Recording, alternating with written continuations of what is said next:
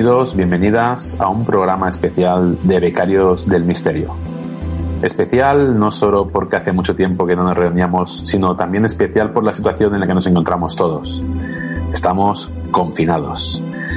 No queríamos desaprovechar estos momentos en casa para poder recuperar estas tertulias que tanto añorábamos por varios motivos y lo hacemos con la mesa al completo de los becarios del misterio. Roger, buenas noches. Hola, buenas noches Jordi. ¿Qué tal? Muy bien, pues eh, la verdad es que como apuntabas con este confinamiento que nos está dando tiempo también para, para hacer eh, muchas cosas, muchas cosas, la verdad que la verdad que sí, recuperar también este tiempo con becarios. También tenemos, por supuesto, a Maese Gómez. ¿Qué tal, Sergi? ¿Cómo estamos? Buenas noches. Pues, pues, yo coincido con Roger. Estamos, la verdad es que bastante bien, reencontrándose uno consigo mismo y aprovechando los momentos de silencio y reconciliándose también con, la paz, ¿no? Del estar en un solo sitio y, ya está. No, no, necesitar mucho más, porque básicamente no necesitas porque no lo puedes tener. Entonces la, e, e, este propio hecho hace que, directamente ya ni pienses con ello, a no ser que sea como un sueño a futuro. Así que yo creo que la vida nos ha cambiado en muchas cosas para muy mal, obviamente, pero en muchas cosas para bien también. Sí, porque hay varios motivos por los que no hemos podido tener la frecuencia habitual ¿no? de becarios de los, de, misterio. Sí que empezamos con el programa hace unos cuatro años más o menos, ¿no? Empezó como una pregunta sin respuesta. Y, bueno, hemos hecho haciendo diferentes indagaciones, diferentes investigaciones, siempre intentando pisar el terreno, siempre hablando con los que saben, ¿no? Y bueno, que vosotros que de estos cuatro años de aventuras, eh, ¿qué, conclusiones, qué experiencias destacáis?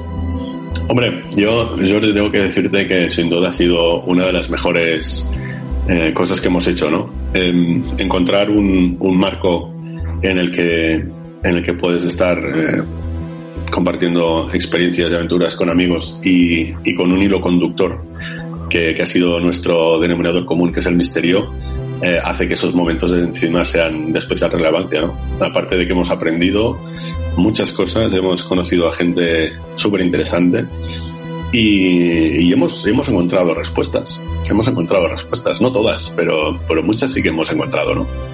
Así que muy contento, muy contento.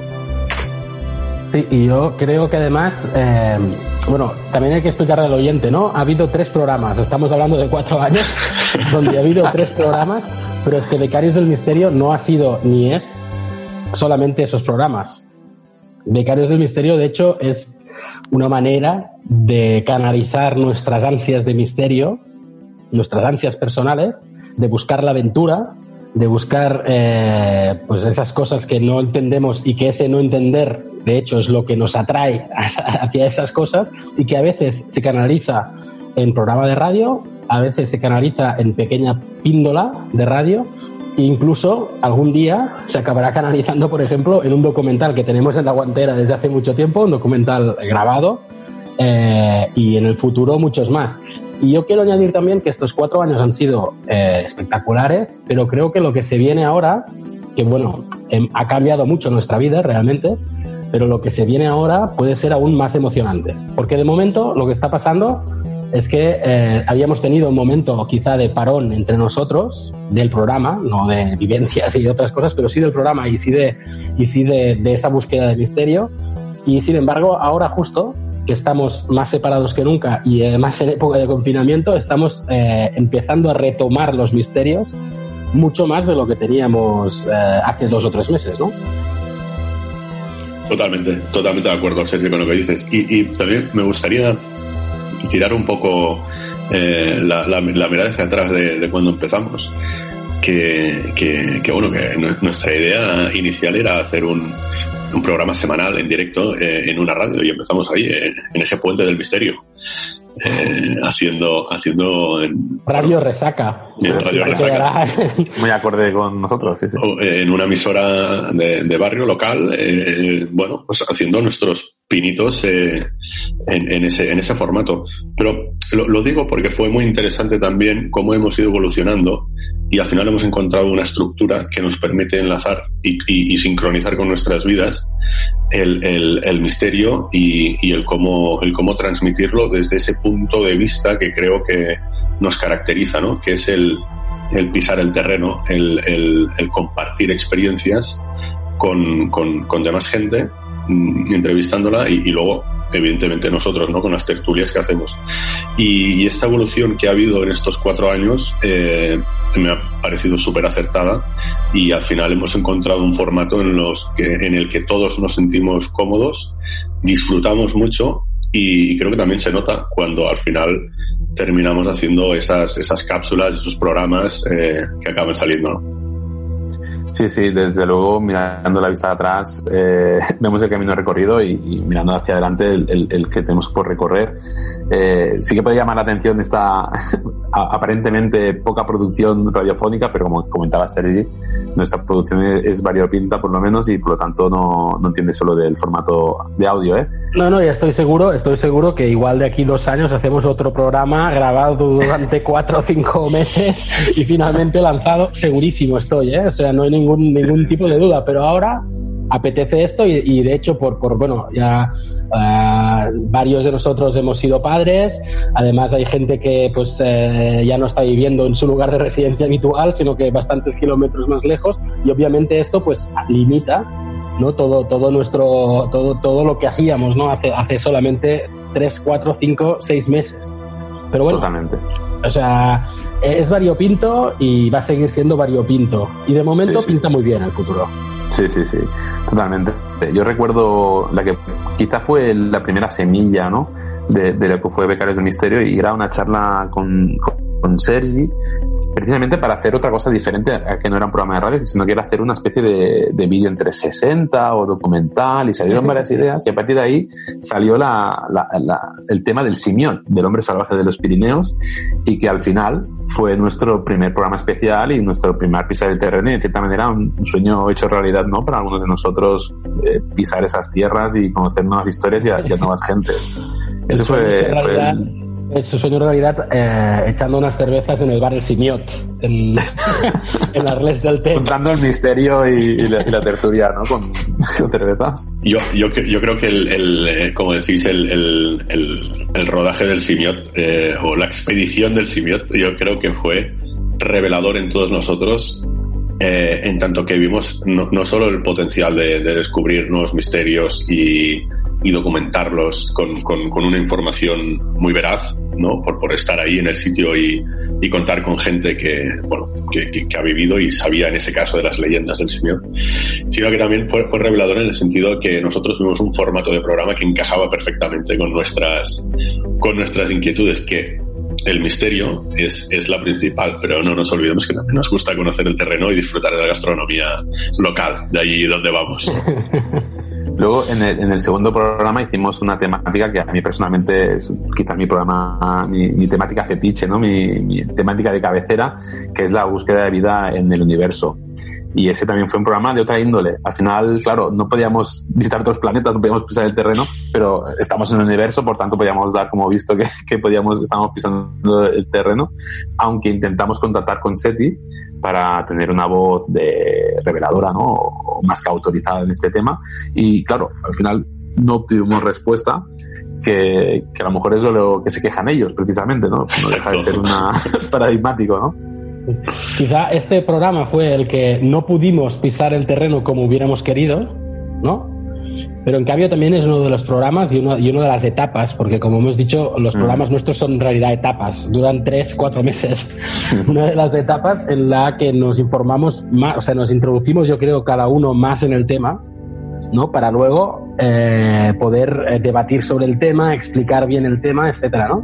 Mm. y, creo en este caso también fue muy acertado eh, centrarnos en, la propuesta que lanzó Jordi, ¿no? Con, la, con, la, con el artículo de, la paradoja de, Fermi, ¿no? Yo creo que fue mm. un, guion espectacular que, lo leímos todos, nos cautivó y empezamos a, exprimir eh, en base a ese a esa bueno a ese guion todas las posibilidades que tenemos ¿no? de, de ser o formar parte de una comunidad eh, intergaláctica eh, bueno que, ahí está fue una buena aproximación al tema, un aprendizaje para todos, una tertulia también creo que bastante eh, enérgica entre nosotros, como requiere una tertulia.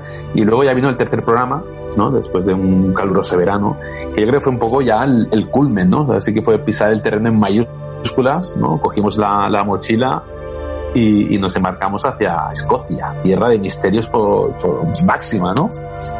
Claro, y allí fue una especie de orgía de misterios, de hecho, ¿no? o sea, íbamos de hecho con unos misterios de misterio y descubríamos que en el mismo sitio había dos más y que íbamos tachando misterios del mapa porque no llegábamos por días y no había sitios donde dormir y íbamos encontrando al mismo tiempo otros, ¿no? O sea, eso es realmente el caldero mágico del misterio del mundo. Sí, yo, yo recuerdo este viaje, eh, fueron cinco días en Escocia y lo recuerdo como si hubieran sido eh, tres semanas, porque fue una intensidad espectacular en todo momento. Era, es decir, eh, sí, sí que es verdad que teníamos misterios ya trabajados y estudiados que queríamos resolver, pero estábamos abiertos a improvisar, a hacer y deshacer en cualquier momento, ¿no? Y creo que eso fue bastante mágico, el, el, el ir con la, con la capacidad esta de, de, de, ser totalmente adaptables a cualquier situación que nos brindara, eh, en este caso Escocia, ¿no? Y salieron cosas realmente increíbles. Claro, allí pudimos pisar el terreno en varios momentos, pudimos entrevistar eh, al barquero de, del Capitán Gordon que era, un misterio obligatorio, ¿no? Sí, sí. Estar en Lagonés. Exacto. Pudimos también recorrer un poco la historia eh, en, en, la, en la ciudad de Elgin, ¿no? La capital de Elgin, como el lobo de Badenoch. El lobo de Badenoch, sí, señor. acabado con, con todo eso y, y, ver y visitar, de hecho, varios de sus castillos, incluso el pueblo donde fue enterrado y, varios sitios. Luego se, íbamos buscando, de hecho, una cosa que se nos quedó allí, que era la bandera de las hadas que estaba en la zona de, del norte, el norte, sin la isla de Sky. Allí no pudimos ir por, por temas logísticos y finalmente acabamos en uno de los temas que yo creo que nos marcó a todos, cada uno con su banda y cada uno de manera que recordaré especialmente ese, ese, esa tarde en un supermercado comprando, después de haber mandado mail a, al Council Buchanan de, de Pony Bridge, eh, que respondió, ¿no? Y yo me acuerdo de leer el mail así rápido y, y decir, hostios, que no, que no, que, que no nos da audiencia y tal. Y me acuerdo que Sergio cogió el móvil, leyó bien y dijo, no, no, pavo, sí te está diciendo que sí. y en ese momento fue, fue mágico, porque, o sea, yo recuerdo vamos, es que, es que la entrevista que tuvimos al día siguiente con, con Mr. Buchanan fue algo realmente épico, épico. Claro, de ahí salió un programa de radio que hicimos además en... Eh, hicimos tres días confinados en una ciudad costera. En coronavirus, no, no me voy a acordar ahora.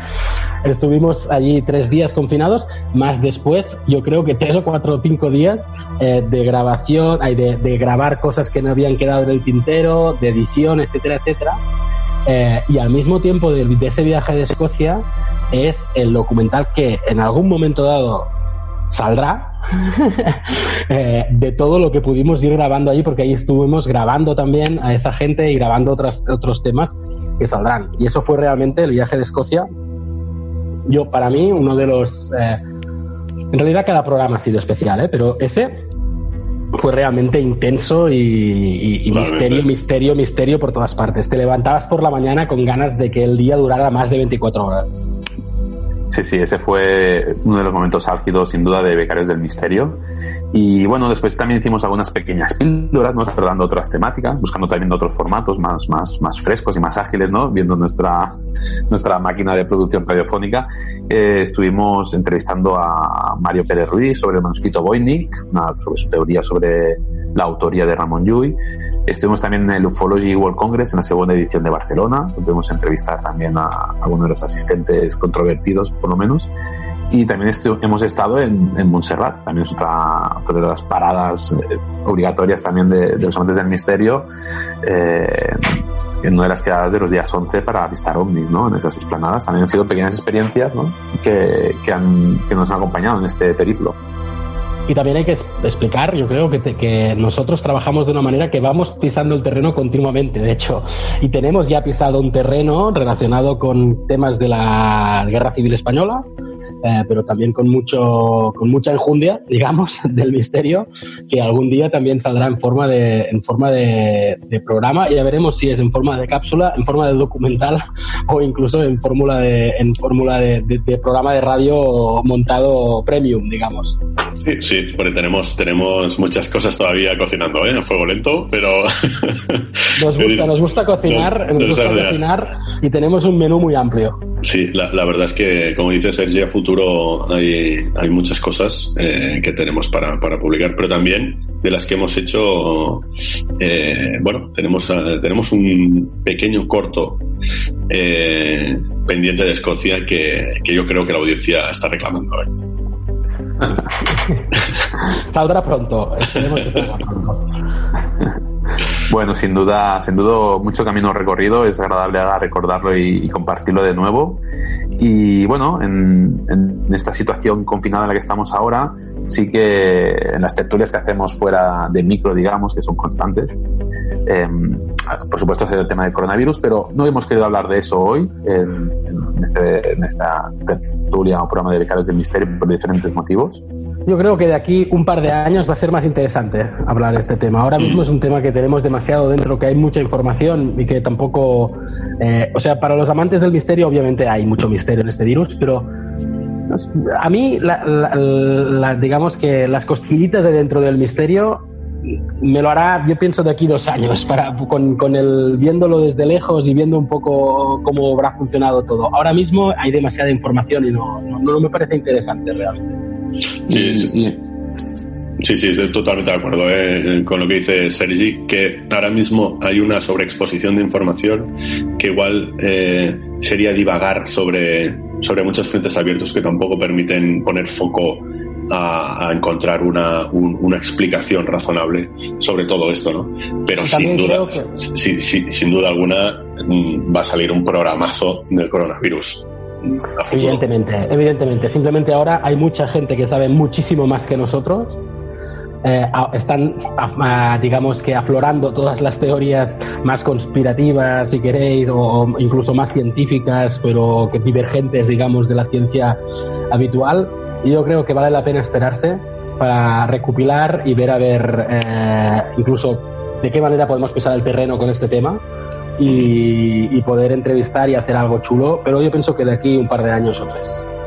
Hemos querido hacer una temática que también teníamos pendiente hace tiempo, que es sobre las criptomonedas, pero también con una aproximación, un enfoque que sí que está adaptado al contexto actual, que justamente son las criptomonedas en tiempo de crisis. El, el, auge del Bitcoin, seguramente la criptomoneda estandarte se inició con la eh, crisis de 2008. Ahora que estamos en una nueva crisis promovida por temas sanitarios, eh, queríamos hacer esta, este pequeño viaje, analizar esta, este periplo también de la moneda y, del contexto económico, social, para, para, para, para, hablar en tiempos de crisis de, de esta temática. Hmm.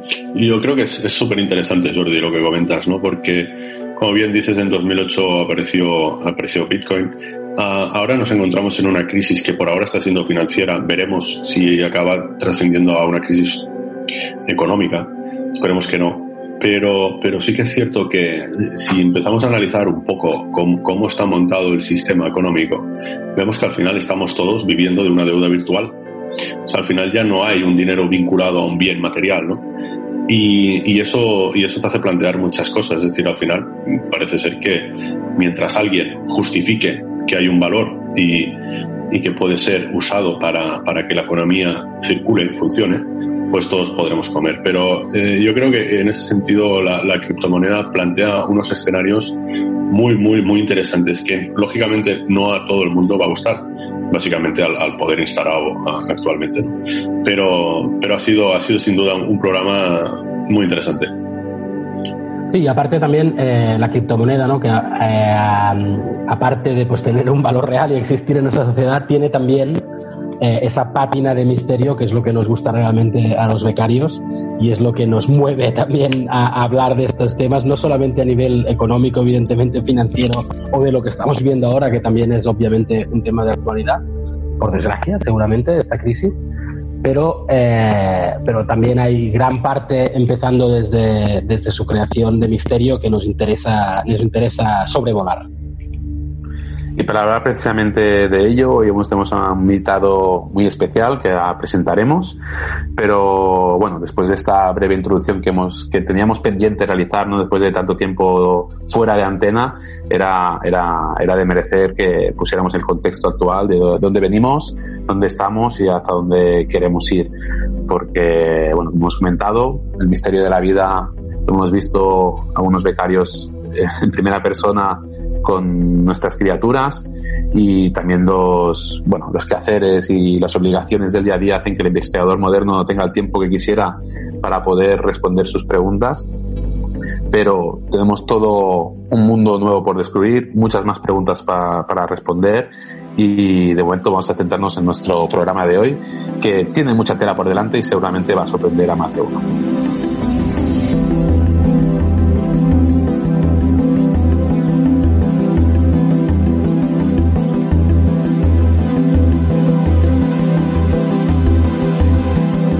Becarios del Misterio nace de una pregunta sin respuesta. Somos becarios porque solo tenemos preguntas y hablamos de misterio porque buscamos respuestas. Nuestra beca de hoy, criptomonedas en tiempos de crisis. Sin más dilación, empezamos Becarios del Misterio.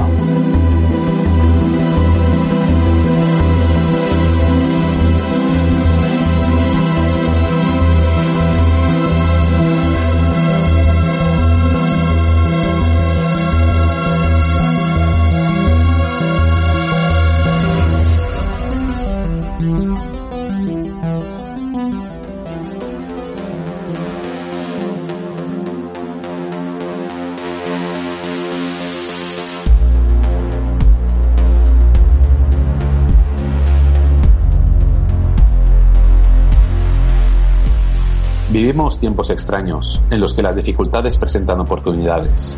En 2008, con la crisis de Lehman Brothers, nació el Bitcoin y todas las consecuencias, especulaciones y conspiraciones que trajo bajo el brazo con su nacimiento. Ahora vivimos una nueva crisis con la COVID-19. Es tiempo para hacer balance de la vida de las criptomonedas, de su papel en tiempos de crisis como la de ahora y de sus posibles escenarios futuros. Y para ello contamos hoy con, la, con el honor de tener como invitado a Francis Romus. Francis es ingeniero informático, curioso de todo y gran director de juegos de rol. Y también es un amigo de la vida y el que me abrió las puertas de muchos mundos escondidos. Llevábamos muchas, muchos años y mucho tiempo detrás de él para poder hacer una primera entrevista y en tiempos confinados ha sido cuando por fin ha saltado la liebre. Francis, buenas noches. Buenas noches a todos. Estoy encantado de compartir estos momentos con vosotros y esta discusión sobre un tema tan apasionante como es las criptomonedas y todo lo que hay detrás. Bienvenido, Francis. Gracias. Durante mucho tiempo, Francis eh, ha ido haciendo pequeñas incursiones o capsulillas sobre todo lo que esconden las criptomonedas. Hemos intentado hacer un, pequeño documento guía de cuatro bloques que iremos desgranando, pero va a ser una mesa redonda, una conversación abierta que eh, veremos dónde, dónde, dónde acabamos. ¿Dónde nos lleva? Yo, de hecho, he hecho el ejercicio de ni siquiera leerme el, guion general para, para, porque realmente es un, es un tema que me interesa. Como mucha gente, he escuchado muchas veces, pero la verdad es que no tengo prácticamente ni idea, así que para mí va a ser un descubrimiento total.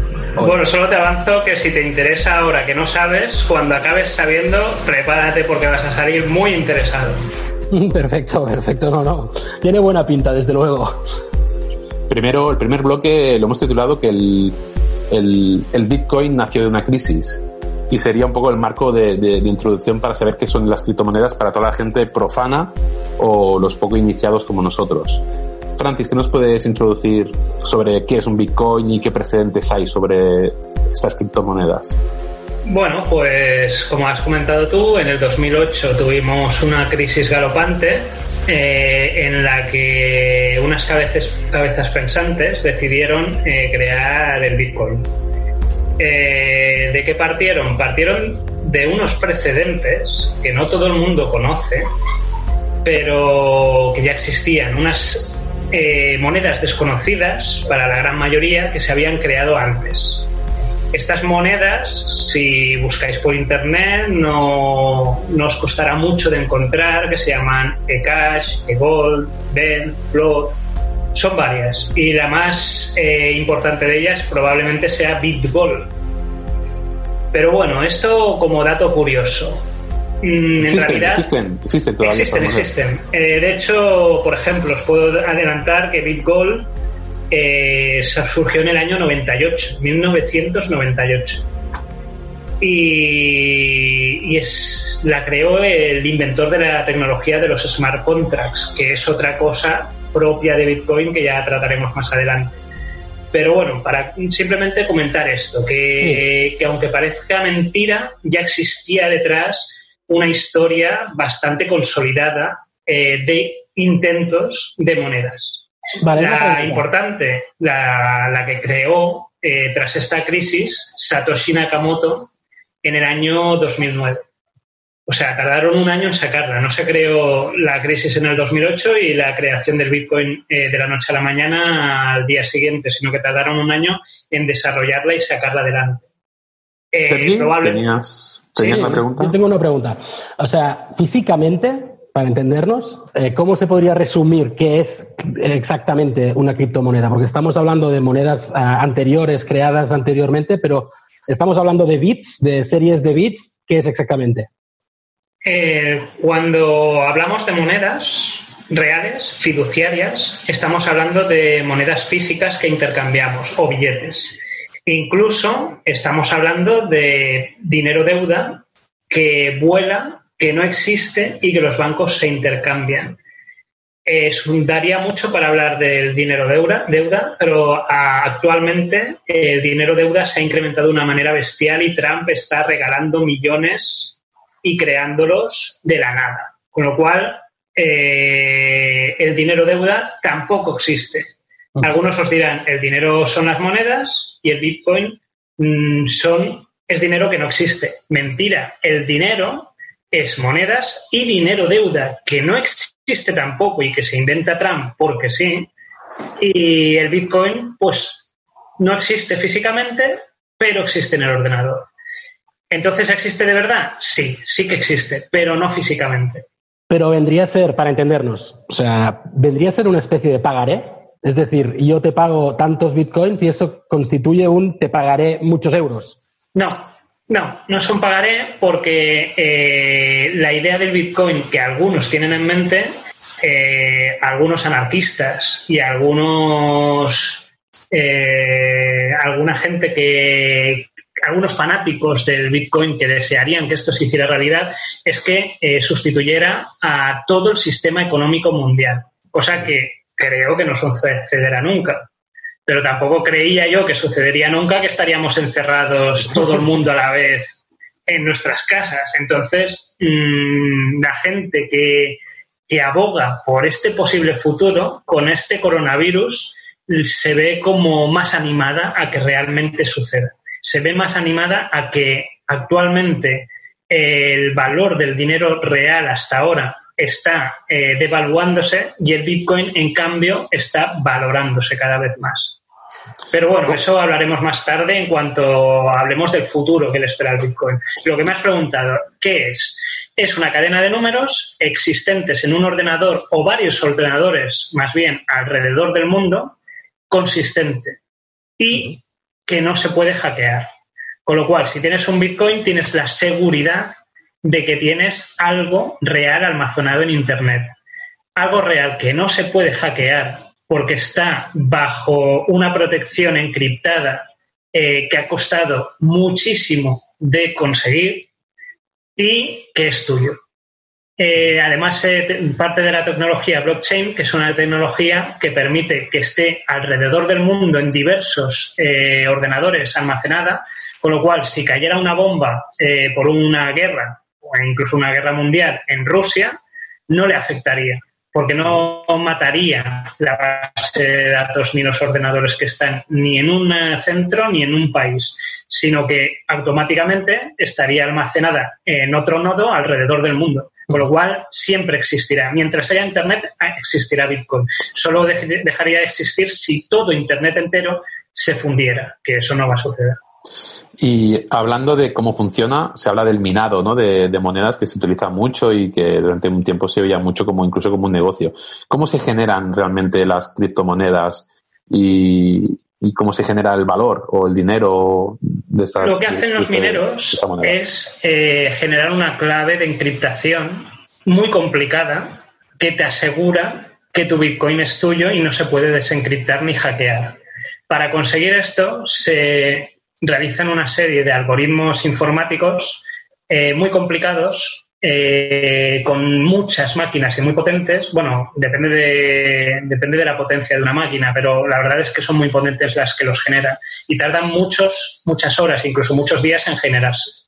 A partir de ahí, cuando ya están generadas, eh, no se puede echar para atrás. Es una encriptación que no puedes desencriptar. Con lo cual, tienes eso sabes que es tuyo y nadie puede llegar al mismo resultado que tú. Es tuyo y punto. Está encriptado, es tuyo y solo lo puedes vender o cambiar de manos. O sea, fabricas dinero, estás fabricando dinero. Estás fabricando dinero, estás fabricando una producción de bits encriptados que te pertenecen. Y, y tú, si tienes ese ordenador, puedes crearlo. Yo lo he hecho, he minado al principio podías minar con un ordenador medianamente potente. Hoy en día con el ordenador de casa no vas a minar nada. Eh, yo he llegado a minar, pues a lo mejor en un año 5 euros o una cosa así, el equivalente a bitcoins. Eh, pero dejando el ordenador o la Raspberry encendida durante un año entero. Eh, si lo hubiera hecho en el año 2009, ese año entero, en lugar de generarme 5 euros, me habría generado voy a decir una barbaridad, pero es que en el, mundo de Bitcoin son barbaridades. Eh, un año entero el ordenador encendido en el año 2009 ah, me habría generado 10 millones de euros o 15 millones de euros. Porque una tendencia es que cada vez cuesta más minar, ¿no? O sea, digamos que cuanto más tiempo pase y más bitcoins hay, generar nuevos bitcoins cuesta mucho más. Sí, se necesita más potencia de ordenadores y entonces lo que yo en ese 2009, en el inicio de Bitcoin, hubiera generado con mi ordenador no es equivalente a lo que se puede generar hoy en día. Hoy en día, para, para minar un Bitcoin o unos satoshis, que son fracciones de Bitcoin, eh, no necesitas tu ordenador, sino que necesitas un cacharro tremendamente potente, que es 10.000 veces más potente en esta generación que un ordenador convencional. Sí, aquí me, gustaría complementar esta foto que estaba diciendo Francis y, corrígeme si me equivoco, pero al final lo que, lo que aporta valor del Bitcoin como comentabais, es que al final cuando una persona quiere hacer una transacción con una criptomoneda, eh, lo que hace el sistema, eh, no sé si ha salido la palabra ya, pero lo que hace el sistema blockchain es eh, repartir una prueba de esfuerzo, que es lo que estaba explicando Francis. Es decir, cuando yo tengo una, una cartera electrónica con bitcoins y voy a hacer una transacción, yo genero un nodo. Para que este nodo se replique en toda la cadena de blockchain, eh, lo que se hace para evitar eh, spam o vulnerabilidades en el sistema es antes de nada lanzar una prueba de esfuerzo. Entonces, todos aquellos mineros, por decirlo así que ya ha salido el tema, lo que hacen es resolver un problema matemático mega ultra complejo, aunque eso implica de una gran infraestructura informática en casa y mucha potencia y tiempo de cálculo. Cuando tú resuelves ese problema que es de fácil verificación, toda la cadena da el ok de que ese problema es cierto y por tanto esa transacción accede a la cadena y es replicada en cada uno de los nodos. Y de aquí la importancia de este sistema, porque al final hay un consenso donde todo el mundo dice que sí, que esa transacción es real y de aquí la, veracidad de, esto. Vale, ahora yo vuelvo a hacer, o sea, de, de, persona que no sabe nada, para enterarme bien, ¿eh? Entiendo que eh, un minero es una persona, o sea, cualquier persona podría llegar a ser eh, una especie de banco de bitcoins. Es decir, si yo tuviera un ordenador gigante súper potente, podría llegar a generar bitcoins y para quedármelos para mí, para entendernos. Correcto, sí. Yo lo hice en su momento y, y lo que sucede hoy en día es que no hay una persona que genere con su ordenador bitcoins. Puede haberla, pero lo que hay es granjas de bitcoins con miles de ordenadores puestos uno detrás de otro, que no son ordenadores al uso, sino que son eh, mineros especializados, ordenadores específicos, que son diez, cada uno de ellos 10.000 veces un ordenador en cuanto a esta tecnología, puesto uno detrás de otro como si fueran eh, granjas con un ruido infernal y una calor infernal que generan al medio ambiente. De hecho, es un problema medioambiental eh, hoy en día, porque se calcula que, si unes todas las granjas de bitcoins que existen actualmente, generas, ojo al dato, la misma electricidad que un país entero, que Irlanda. Ostras, vaya tela. Y me, gustaría, matizar, Sergi, que mm, no es que el que mine sea un banco. No, el que mina hace una prueba de esfuerzo para validar una transacción y la recompensa que él obtiene por hacer este trabajo es a través de eh, un porcentaje de, Bitcoin. Pero mm, no sería un banco, ¿eh? El minero. Vale, y ahí es donde voy, porque esta parte ya sí que se me escapa totalmente, para enterarme bien. Entonces, yo ahora eh, pongamos que aunque no haya hecho, da igual, yo he conseguido una serie de bitcoins y me, dedico, me voy a comprarme un ordenador y lo hago con bitcoins. Pongamos que esto es posible, que imagino que será posible. Entonces, eh, todo este tema de la cadena que pasa y el nodo, esto vendría a ser que yo pago y en el momento en que pago, esto va pasando por distintos ordenadores que van validando que es correcta mi transacción o cómo iba este tema porque no, no me queda muy claro exactamente eh, lo que estabas hablando tú, Roger, era sobre todo de la transacción y dar validez a la, moneda. Entiendo. Es justo, pero, pero es, justo, justo lo que estás diciendo, ¿eh? igual Francis puede tener un ejemplo sí, Sí. Es así, correcto, sí. Es decir, yo al momento de pagar hay varios ordenadores eh, que están, digamos, en esa red, que sería Internet. Son carteras. supongo que en un sitio, vale. Y que van validando, vale, esto es correcto, esto es correcto, esto es correcto, y finalmente llega ese dinero que la persona sabe que es correcta, que es correcto, ¿no? Y por tanto ya ha podido realizar esa transacción. Pero no está respaldado por ningún dinero real. Vale. Estamos hablando siempre de bitcoins. En principio es un dinero ficticio. En principio. Ya veremos si se convierte o no a dinero real o, si al final acabará siendo el, mismo y de forma propia un dinero real. Claro, sea como sea, yo convierto un dinero ficticio que también, como has dicho tú antes, es el dinero de la deuda. Los numeritos que vemos de 300.000 millones de euros no están en un sitio, sino que son números. Los convierto finalmente, pero en algo físico. Es decir, que al final, aunque sea ficticio, no deja de ser el mismo concepto que el dinero normal. Mm, sí, todos entendemos. Por ejemplos. Igual que los nodos validan técnicamente eh, la, la, la, transacción y el valor del Bitcoin, nosotros como personas, espíritus y gente humana somos los que validaremos o no el valor de que eso sea correcto y lo aceptemos como dinero real. Porque mm. un papel, un, un billete no es más que un papel que nosotros entendemos y validamos como personas y decimos, vale, pues esto entendemos que va a ser un, un dinero de verdad, pero en el fondo es un papel. Pues el Bitcoin, nosotros como nodos humanos, somos los que tenemos que dar o no validez a que eso de verdad sea dinero. Y de momento no es así. De momento, de momento, solo los frikis y los metidos en esto validamos como personas humanos que eso sea un dinero de verdad. Pero hemos dado muchos pasos para que al final acabe siendo de verdad un, valero, un dinero aceptado. De hecho, tú lo puedes cambiar por dinero, o sea, sí que eso sí que es un hecho. Aparte de que sería como las acciones, ¿no? Al final es un valor que, como comentabais, es un valor simbólico que le podemos dar eh, el, que se corresponda o el que consideremos y que va fluctuando o va variando, pero que al final tú lo puedes intercambiar por, por dinero. Eso, eso se puede.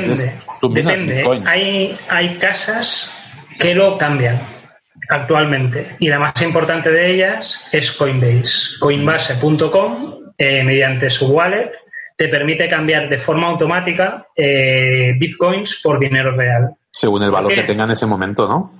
Exacto. Eh, y esta aplicación trabaja con un banco real en Estonia que le da validez a todo lo que hagamos. en el momento que cambiamos de, de Bitcoin a dinero real, en nuestra cuenta de Estonia aparecerá el dinero real.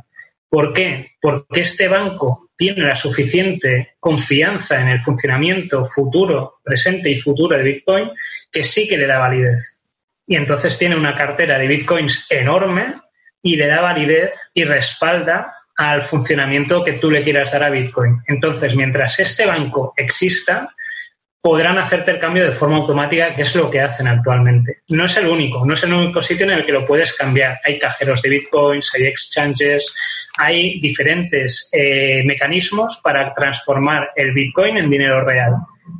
De hecho, en el metro de la Sagrera hay un cajero en Barcelona de, que puedes eh, sacar dinero en euros, digamos, de, los, bitcoins que tengas. Y tengo entendido también que Coinbase tiene una tarjeta de crédito que puedes comprar en los comercios eh, directamente con, bitcoins, porque te hace el cambio en ese momento. ¿Es así? Sí, sí correcto. Eh, Coinbase te deja eh, sacar tu tarjeta Visa, que con esa tarjeta Visa tú vas a un comercio, pagas y directamente te lo descuentan de tu cuenta, de tu wallet de bitcoins. Con lo cual, al final, en la práctica, estamos dando muchos pasos adelante para que puedan hermanarse el dinero real con el dinero de bitcoins.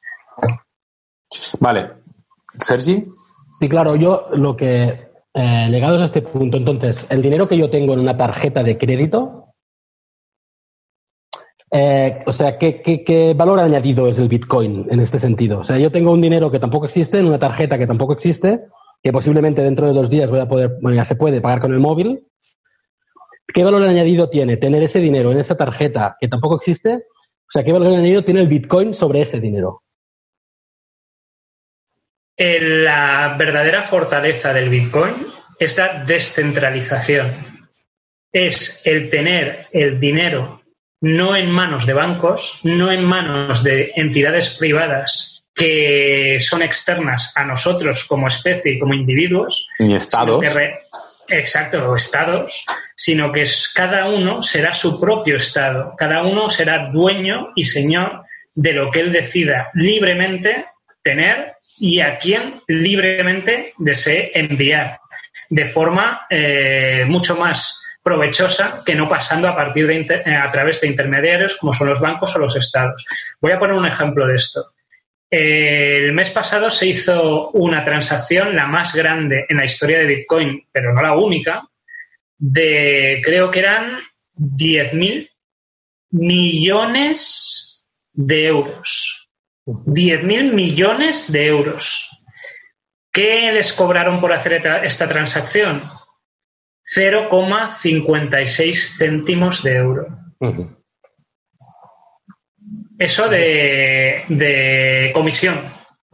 O sea, intermediario, para entendernos, de, Claro, imagínate que esa transacción la hubieses hecho mediante un banco. La comisión habría sido de millones de euros y de esta forma ha sido solo de 0,56 céntimos. Es muy loco esto.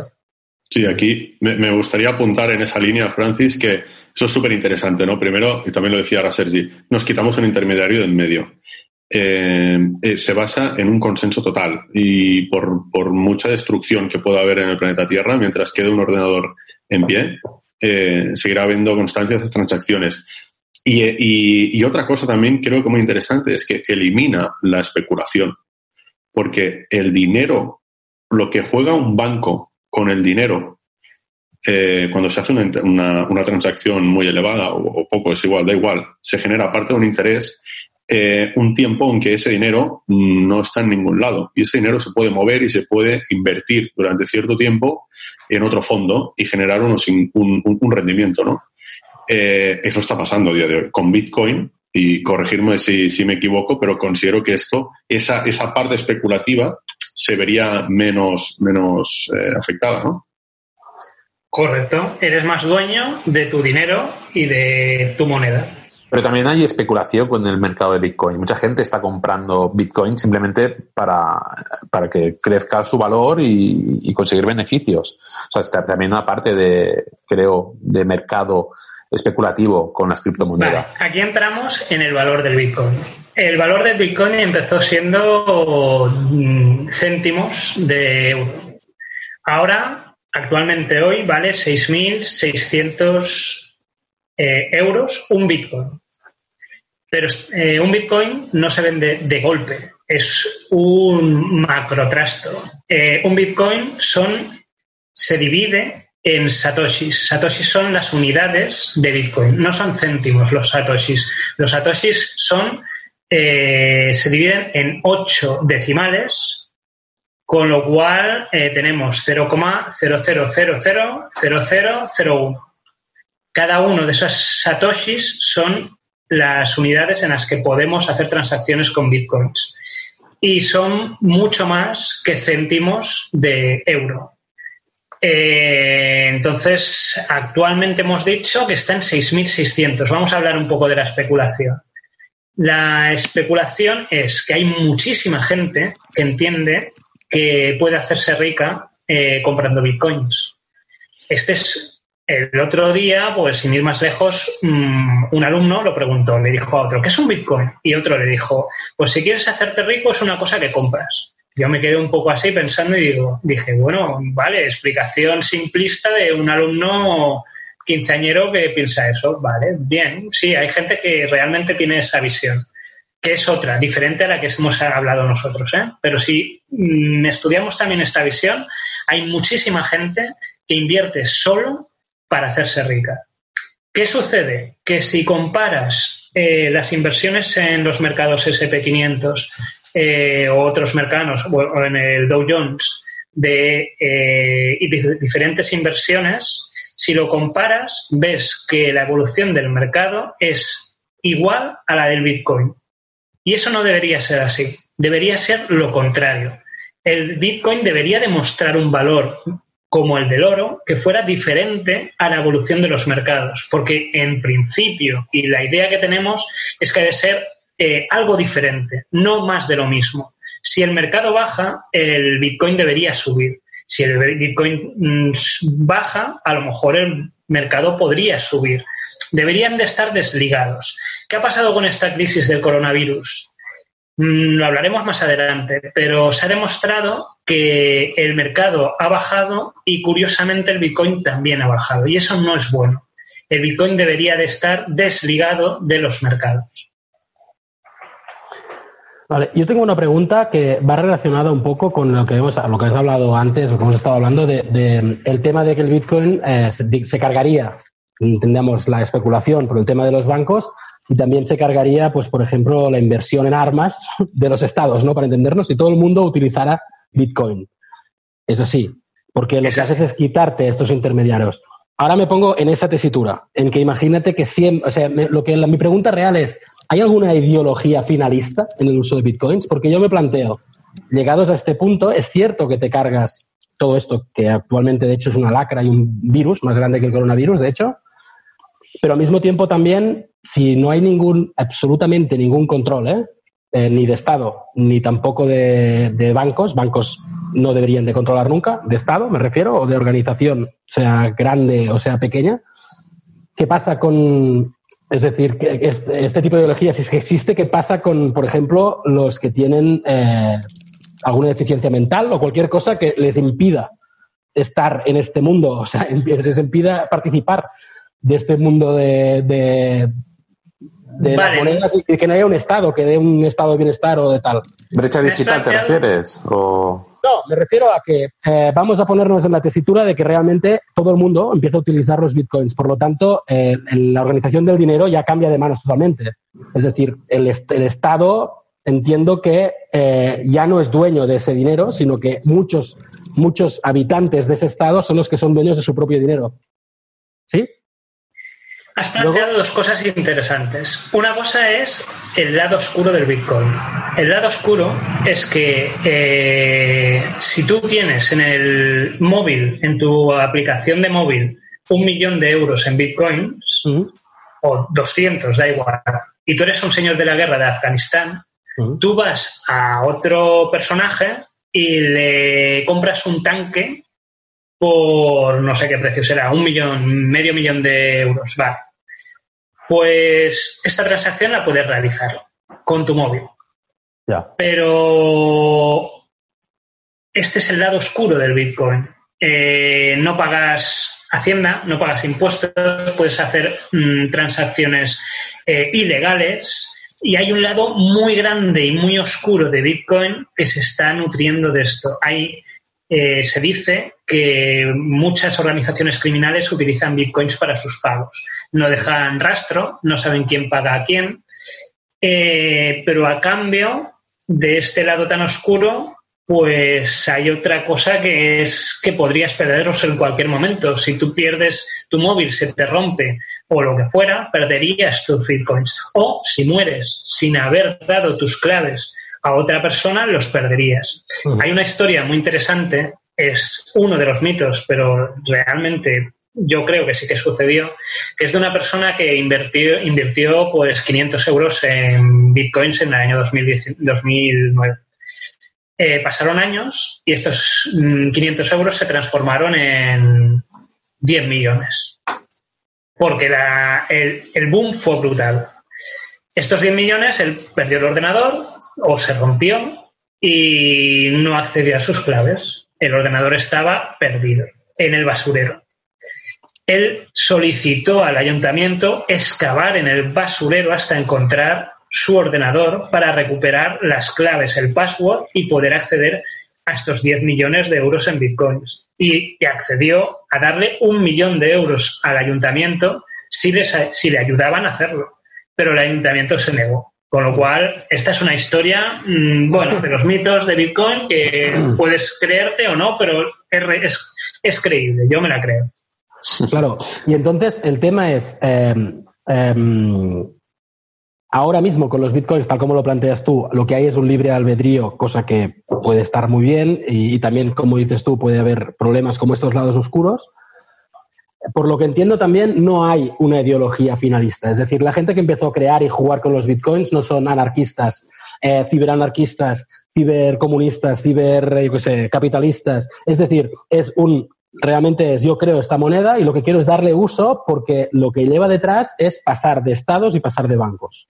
Sí, pero mm, has dicho muy alegremente que no son ciberanarquistas, pero sí que lo son, creo. Eh, nadie lo sabe. Nadie sabe si son ciberanarquistas o patriotas estadounidenses de ultraderecha, de la CIA concretamente, que podrían eh, estar eh, enarbolando ese fragmento de su Carta de Derechos de la Independencia y decir que contra el sistema actual ellos abogan por seguir eh, la, Carta de Derechos Magna de Estados Unidos en cuanto a la libertad del individuo y pasar de, estados y de todas estas cosas para crear un estado mejor eh, que se base en la persona y el individuo. Claro, mm, he hablado de varias cosas. Nadie sabe quién creó el Bitcoin. Lo creó Satoshi Nakamoto. Satoshi Nakamoto es eh, un seudónimo que detrás del cual puede haber o la CIA o grupos anarquistas o chinos o rusos, nadie lo sabe realmente. O incluso una persona sola que fuera un ingeniero con gran talento que haya decidido crear todo esto. Pero una persona lo ve un poco difícil. Yo creo más bien que es un grupo de gente muy inteligente y muy bien respaldada. Ya entraríamos a hablar de las conspiraciones que en el inicio del Bitcoin. Vale, para concluir un poco el primer bloque, que habla sobre qué eran las criptomonedas y, cómo nació de, de, una crisis el Bitcoin, es saber también por qué fue el Bitcoin el elegido. Hemos hablado de que había unos precedentes, otras monedas como el Goldcoin, pero qué fue realmente lo que hizo que el Bitcoin fuese, se llevase el gato al agua, ¿no? Y realmente triunfase. Pues su capitalización de mercado. Eh, lo que no hemos hablado aún es que el Bitcoin tiene un número de Bitcoins limitados, que son 21 millones de bitcoins. Eh, esos bitcoins se han ido minando a lo largo de los años, desde el 2009. Actualmente llevamos 18 millones de bitcoins minados, con lo cual quedan poquitos. Pero como bien has dicho, cada vez se incrementa de forma exponencial la dificultad del minado, con lo que se calcula que los bitcoins que quedan van a tardarse eh, 100 años en acabar de minar. Entonces, ¿qué sucede? Eh, el Bitcoin acabará siendo como el oro. El oro es limitado, con lo cual eh, tiene un valor exacto que no se puede incrementar.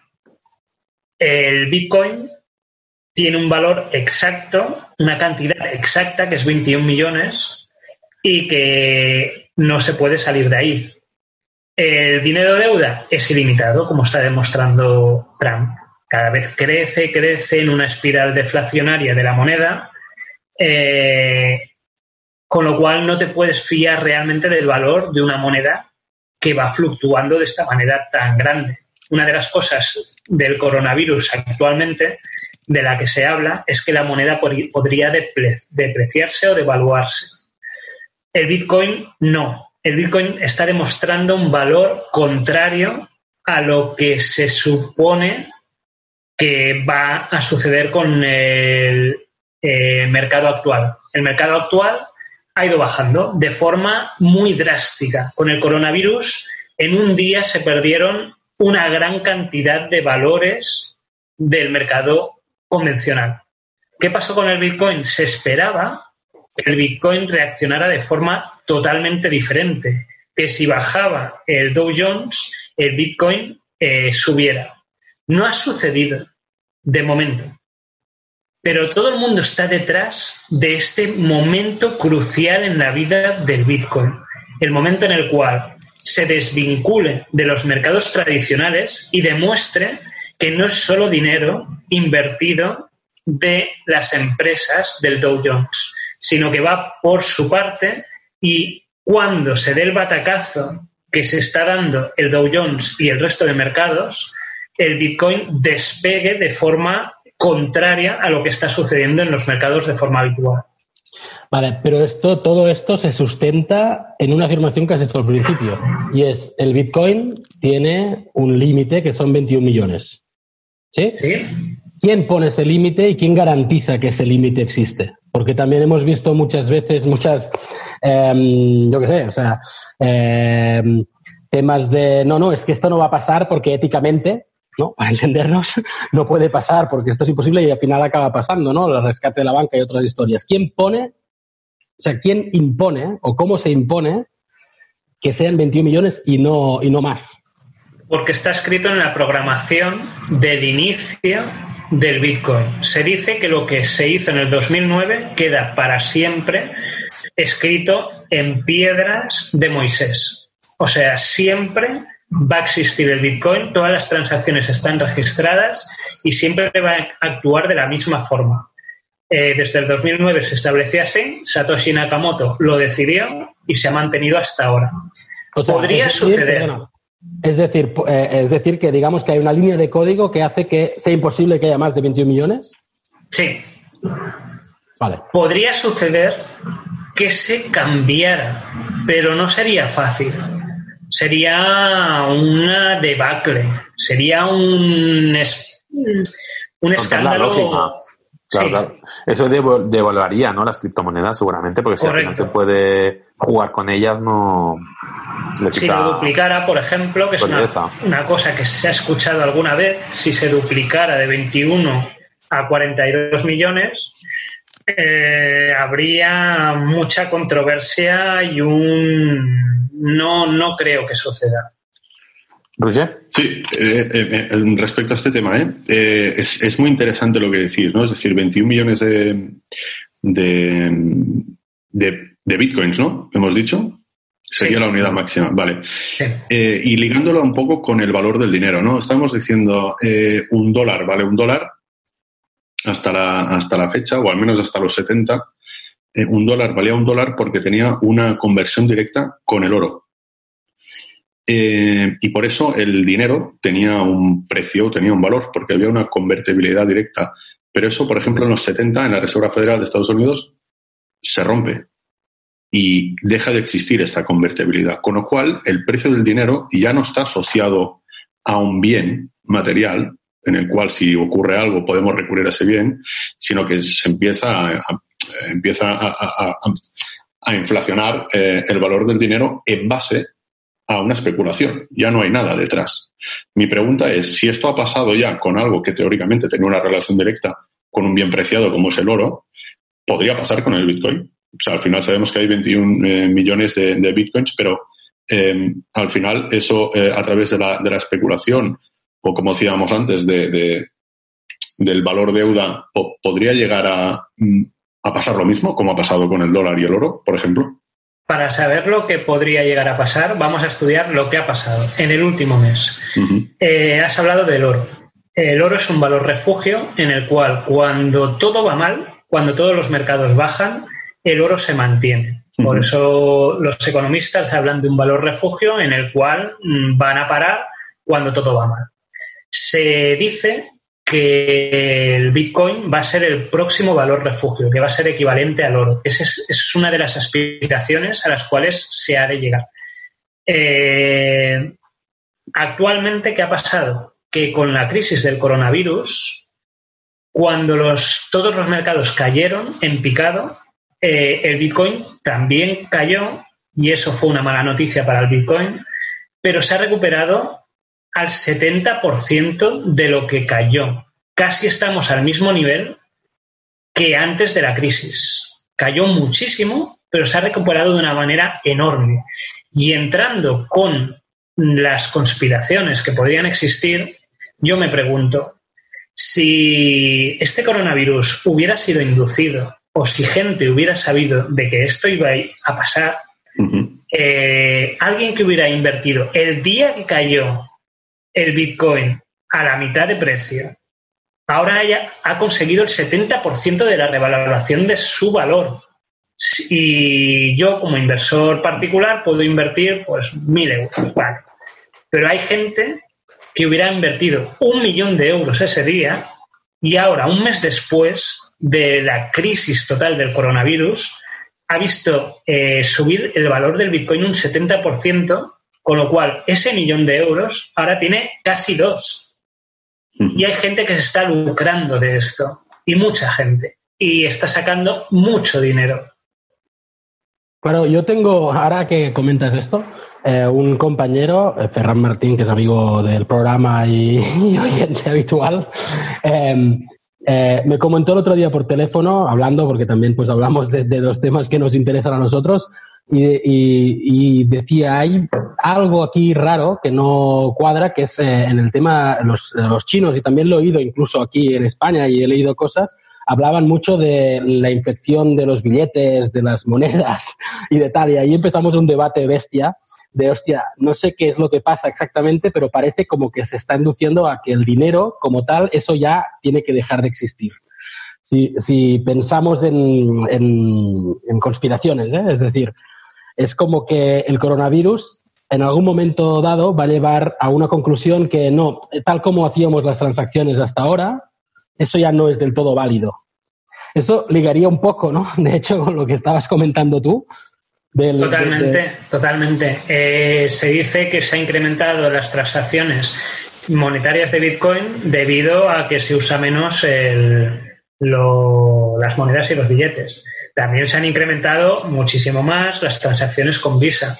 Pero como hemos comentado anteriormente, yo mismo poseo una Visa que está ligada a mi cartera de bitcoins. Y yo pagando con esa Visa o con el móvil, en este coronavirus, yo con el móvil he pagado con mi Visa de bitcoins y se me ha descontado de mis bitcoins.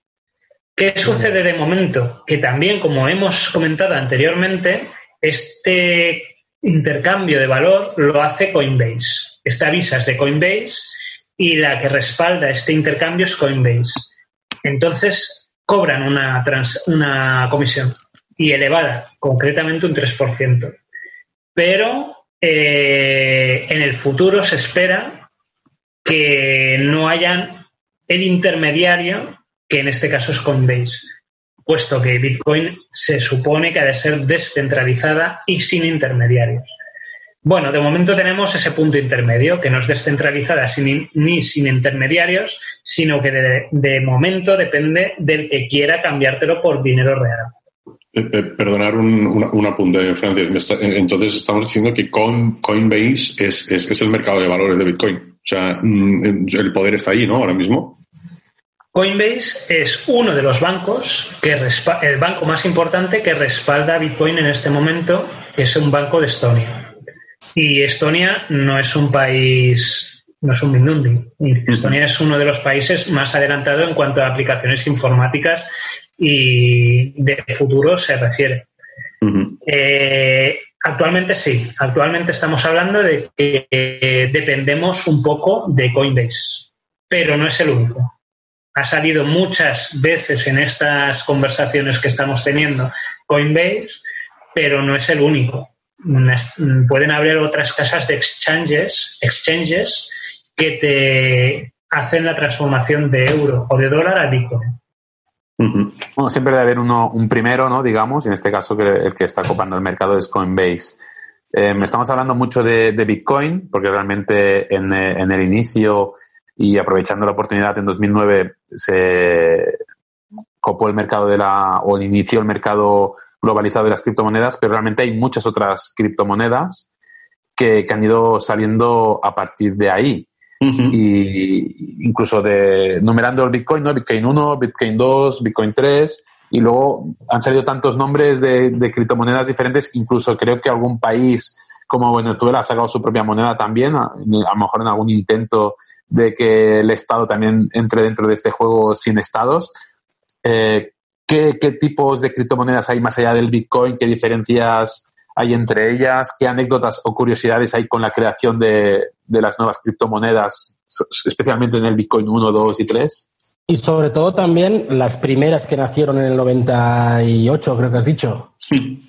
¿Qué fue de vale, de acuerdo. Las primeras monedas se dejaron de utilizar. Fueron experimentos que se hicieron en compañías pequeñas que sirvieron para ellos pero que al final fueron reemplazados por otros proyectos como la Visa, por ejemplo.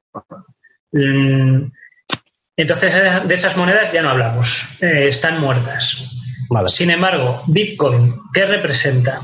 Bitcoin ha ido evolucionando desde el 2009 y es muy importante lo que has dicho tú, Jordi, de que eh, han habido nuevas bifurcaciones de Bitcoin. Bitcoin es el padre de todas las criptomonedas, pero eh, más allá, en el 2017 se creó una bifurcación, un hard fork, que le llaman así, que fue el Bitcoin Cash.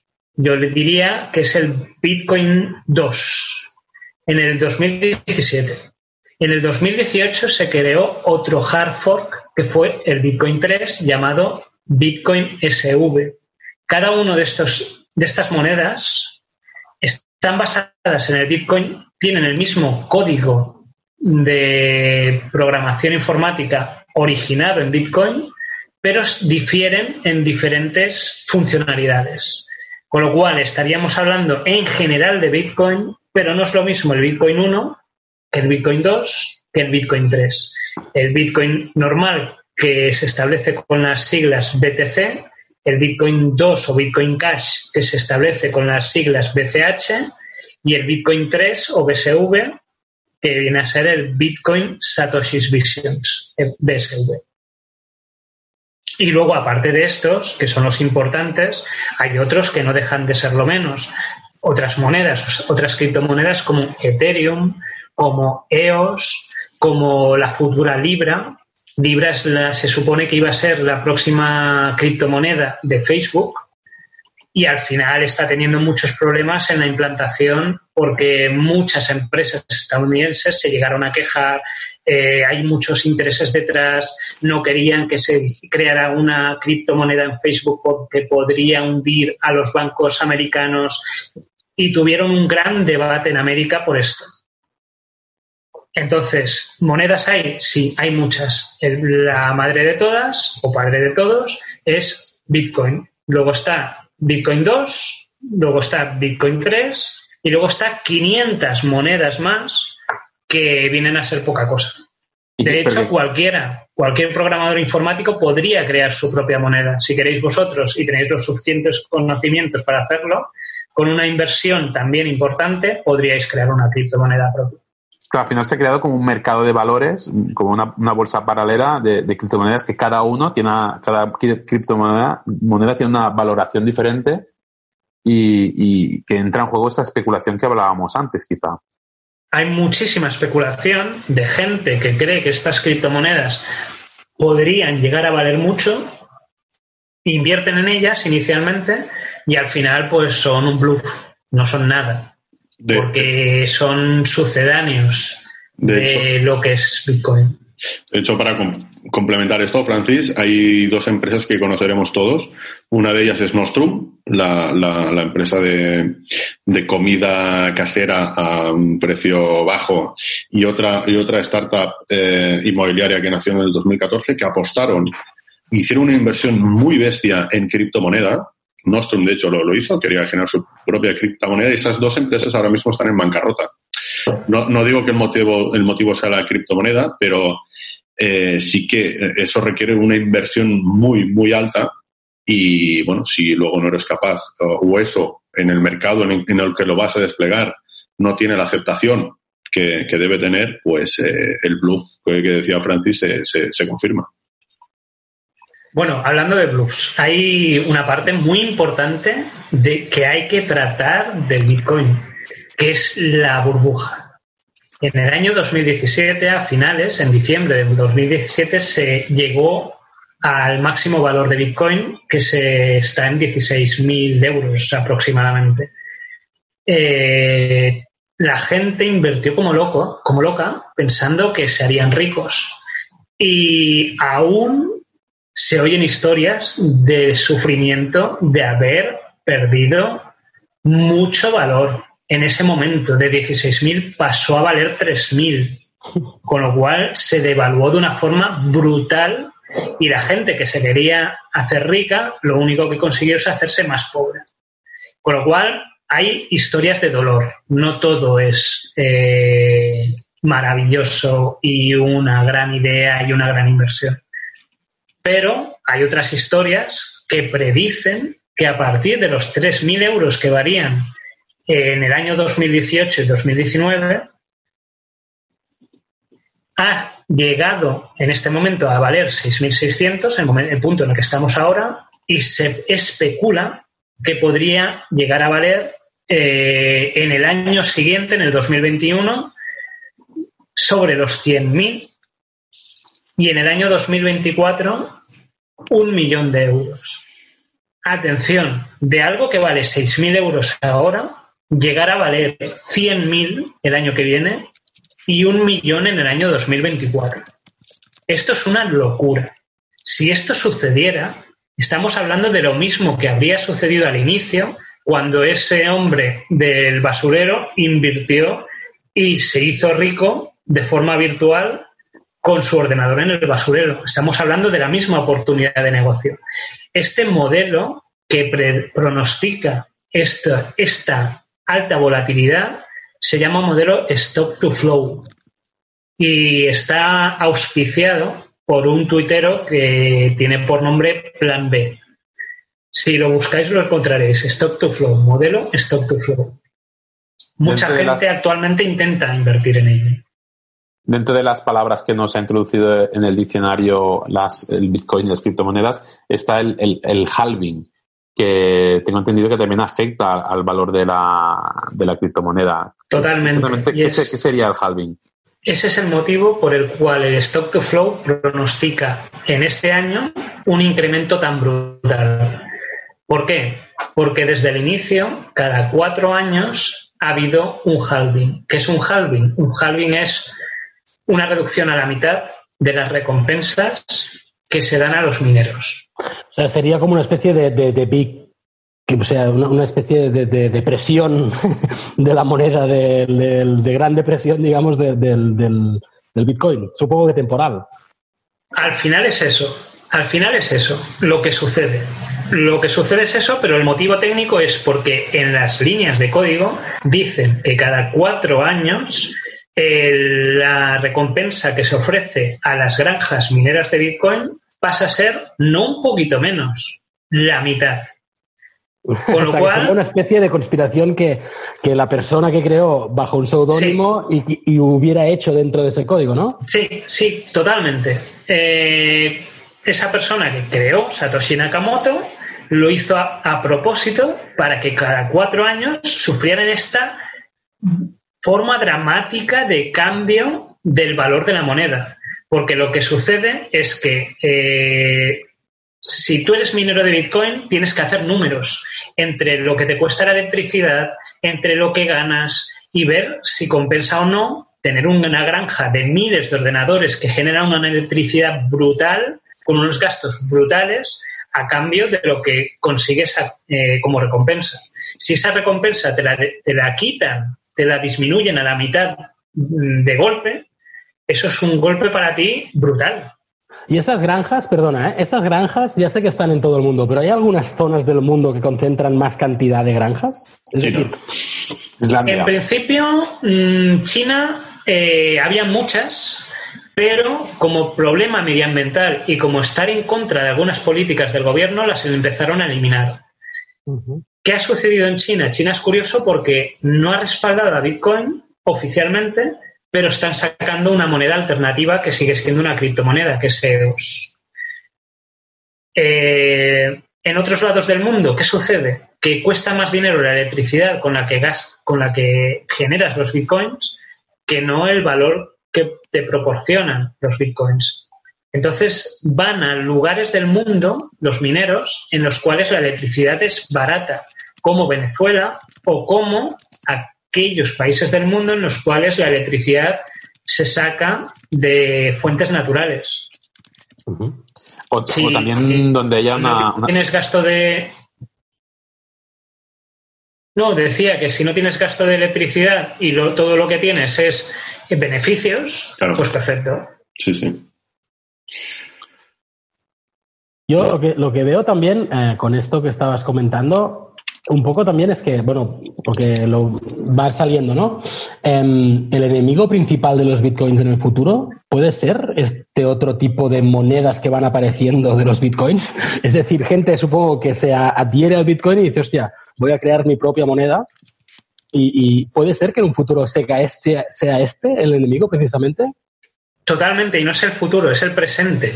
O sea, en el presente hay varios enemigos de Bitcoin. Primero, el primer enemigo es el Bitcoin 2 y el Bitcoin 3, el Bitcoin Cash y el BSV. Estos dos nuevos elementos del Bitcoin, cada uno tiene sus características eh, propias, que lo hacen diferente del Bitcoin original. El Bitcoin original, la característica fuerte es su seguridad, su historia y que ya llevamos 11 años con máquinas minándolo alrededor del el mundo de una forma bestial, eh, generando mm, un montón de electricidad, un montón de problemas que no pueden caer en el olvido. Sin embargo, saldrán mm, criptomonedas posteriores que intentarán adelantar al Bitcoin, pero él ya parte con 11 años de ventaja.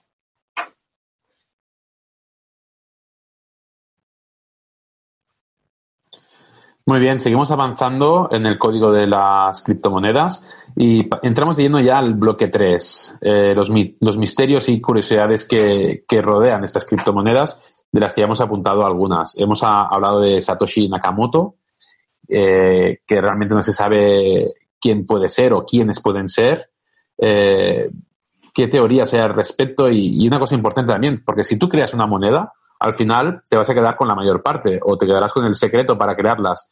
¿Qué patrimonio alberga este creador y, qué ha pasado con él?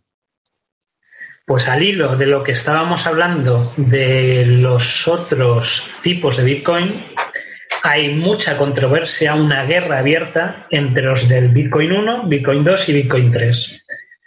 Craig Wright eh, es el creador del Bitcoin 3 o BSV y dice que él es el verdadero Satoshi Nakamoto.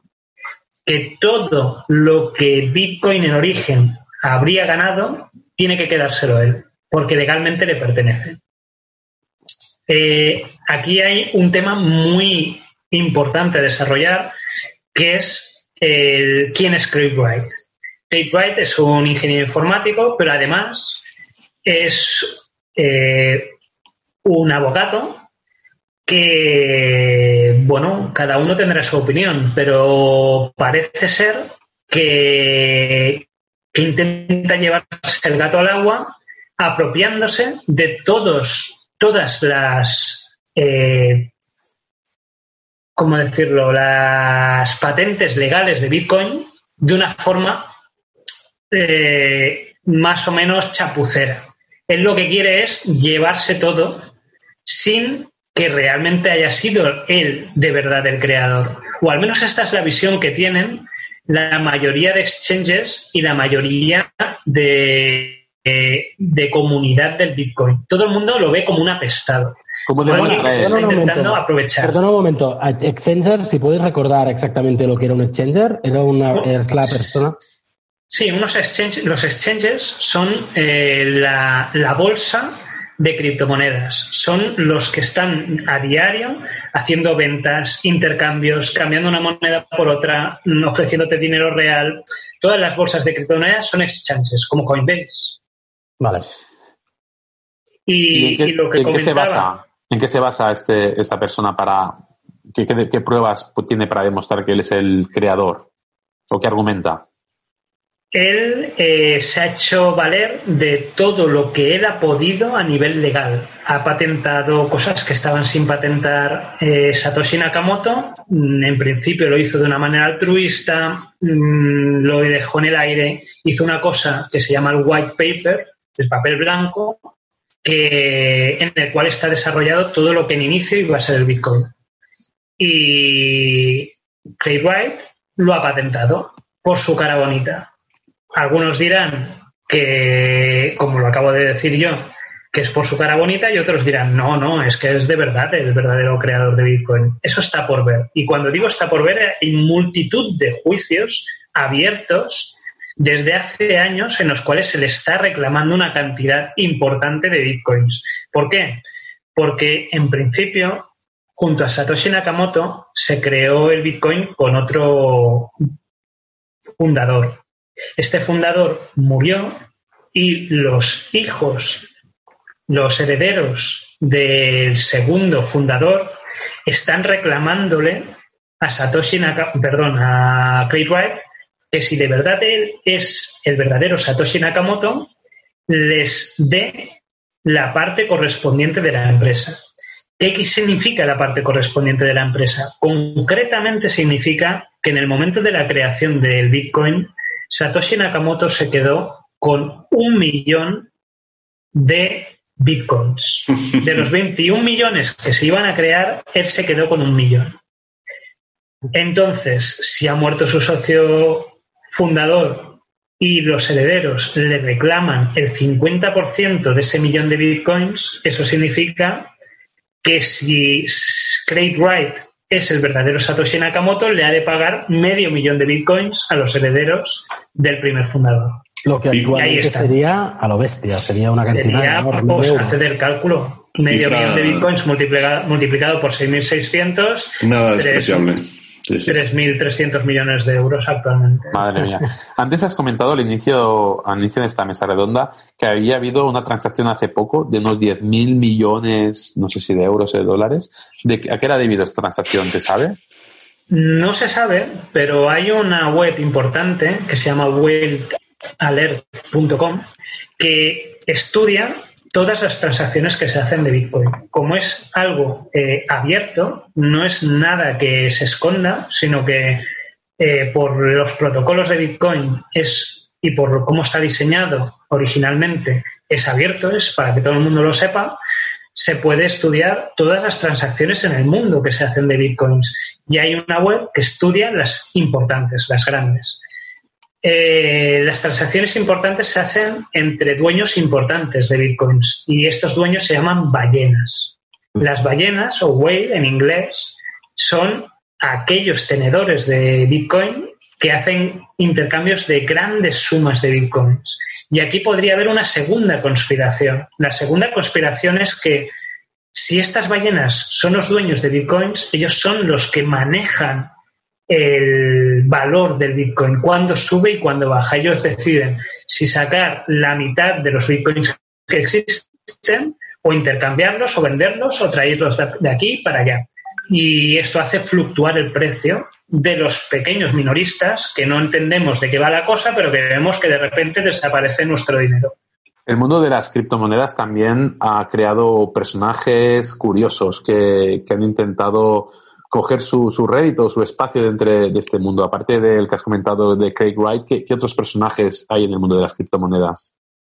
Bueno, podríamos hablar de unos cuantos. Eh, por ejemplo, hablando de las ballenas que hemos hablado con anterioridad, una de ellas, o unos de ellos, son los gemelos famosos por ser, si, habéis visto la película La red social, veréis o habréis visto en esa película que habían unos gemelos que le disputaban a Zuckerberg, a Mark Zuckerberg, la creación de Facebook.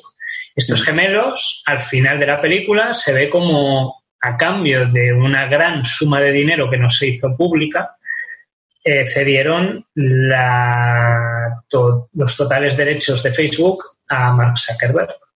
¿Qué hicieron con una parte de este dinero que ganaron en esa contienda? Invertirlo en Bitcoin.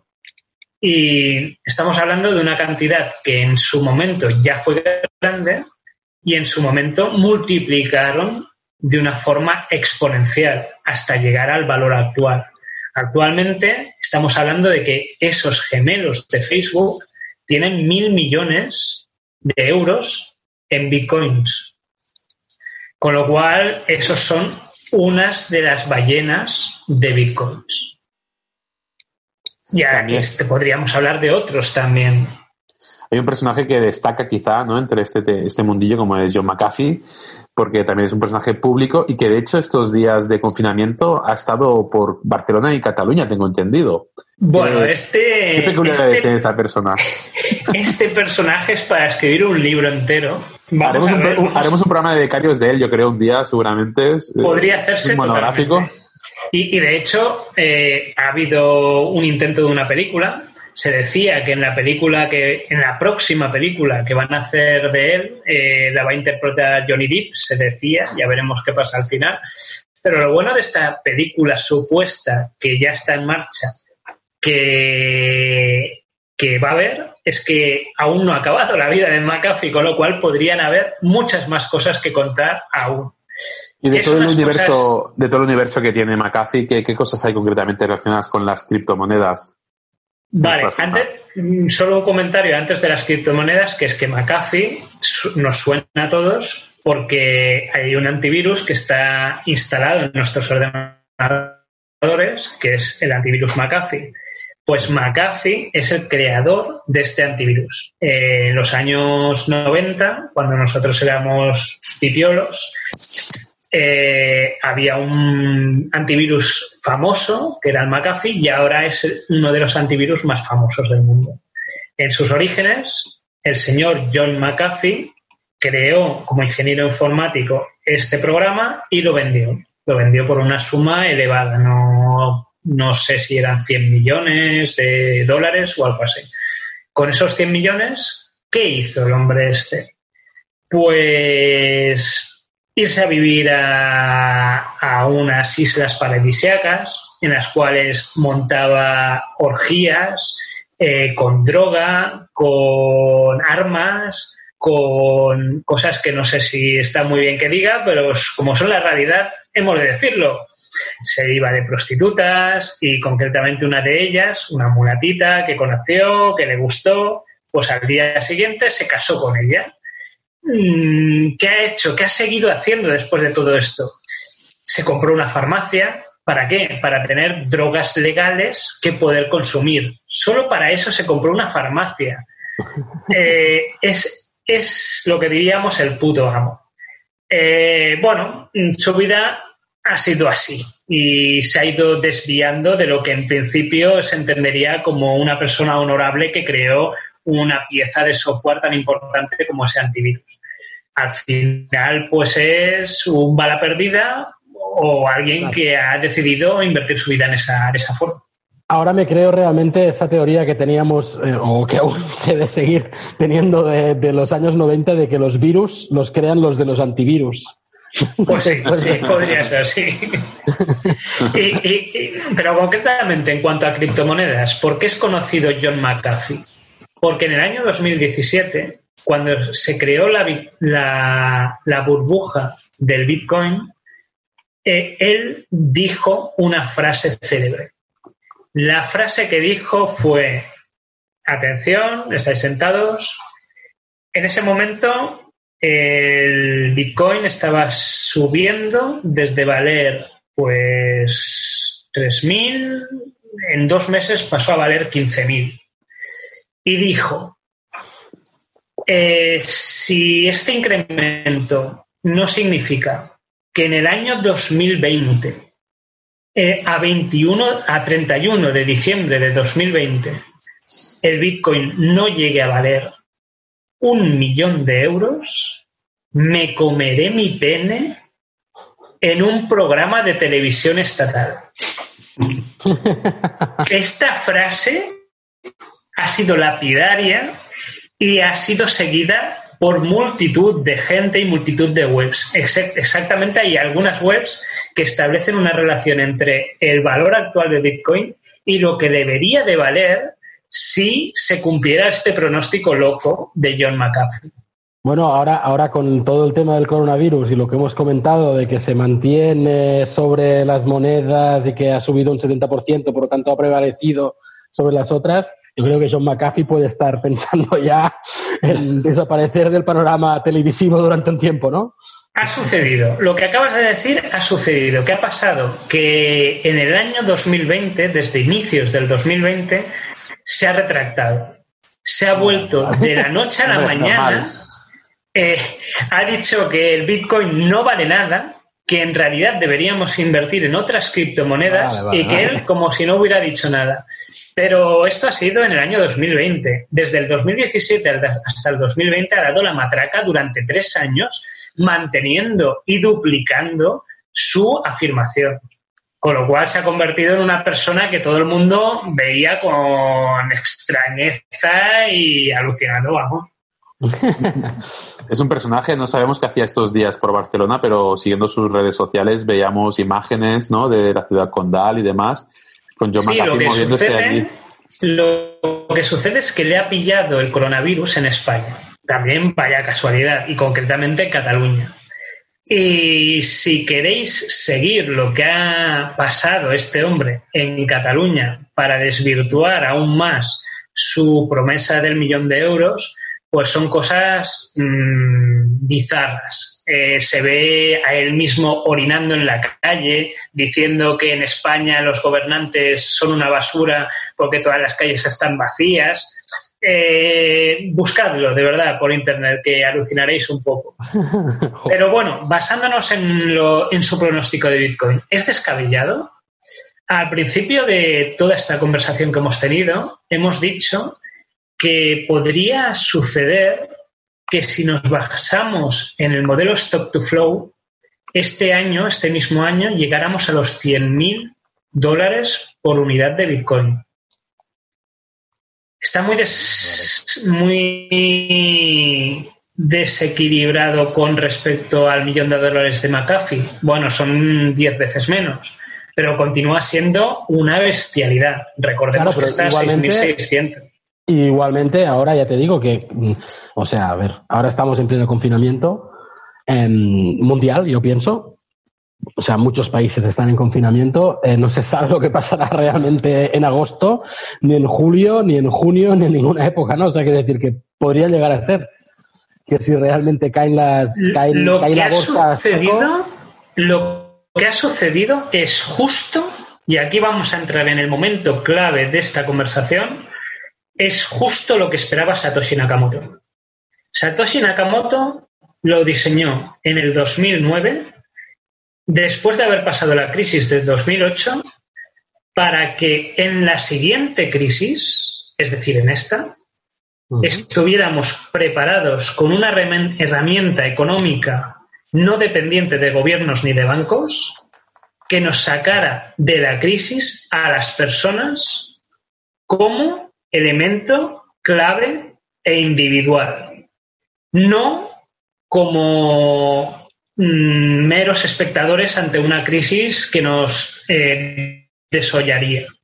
Con lo cual, eh, Satoshi Nakamoto hay quien dice que se estará riendo en algún lugar del mundo viendo a Trump regalar miles de millones de dólares, creándolos de la nada y luchando contra lo que se supone que ha de ser Bitcoin, que ha de ser eh, la receta económica, de alguna forma la vacuna contra esta crisis, vacuna no médica, sino vacuna económica contra esta crisis. Vacuna contra el virus capitalista. Ya veremos. Vacuna contra el virus capitalista, en cierta manera, ¿no? Sí, correcto. Y bueno, y aparte será interesante, ¿no? Porque según también lo que comentabas antes y, echando cálculos, el 2021 es el momento donde en principio cae la moneda, ¿no? Son cada cuatro años, 2009. Es la, la tormenta perfecta. O sea, si ha de suceder algo, ha de ser ahora.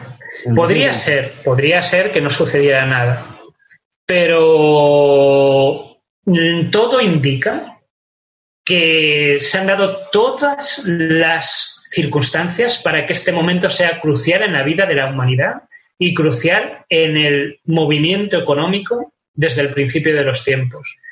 Eh, hay quien dice que desde el principio de los tiempos estamos siendo dominados por una élite eh, que controla los mercados, controla el dinero y que somete al resto de la humanidad. El Bitcoin viene a ser una receta contra este virus que es la élite que nos ha sometido durante tanto tiempo. El momento actual es decisivo. El momento actual es el halving del 2020 junto con el coronavirus que nos está martirizando en nuestra vida actual. Eh, Francis, sí, sí, perfecto. ¿eh? estás introduciendo temas aquí que, van, más, mucho más allá del Bitcoin. Eh, en este sentido, siempre se ha hablado de este nuevo orden, eh, siempre se ha hablado de esta élite, de, de, de, esos poderes que están por encima de nuestro día a día, ¿no? Y que son los que, en cierto modo, ordenan el rebaño. Ahora estamos en una situación en que para ordenar el rebaño normalmente es, es clave eh, jugar con una situación de miedo y depresión, en recluirnos todos a casa y recibir mensajes como el mm, si seguís lo que yo os digo, todos estaréis bien y, todo irá bien, ¿no? En este sentido, eh, yo esto lo estoy viendo muy claro, estoy viendo muy claro cómo, cómo está pasando, pero, eh, ¿cómo, ¿cómo, crees que eh, el sistema económico mundial puede virar hacia, hacia, hacia esa criptomoneda? Al final, estar todos sumergidos en ello. Veamos, actualmente nos dicen desde los gobiernos que esta es una crisis en forma de V. Eso decían al principio, que enseguida saldríamos hacia arriba.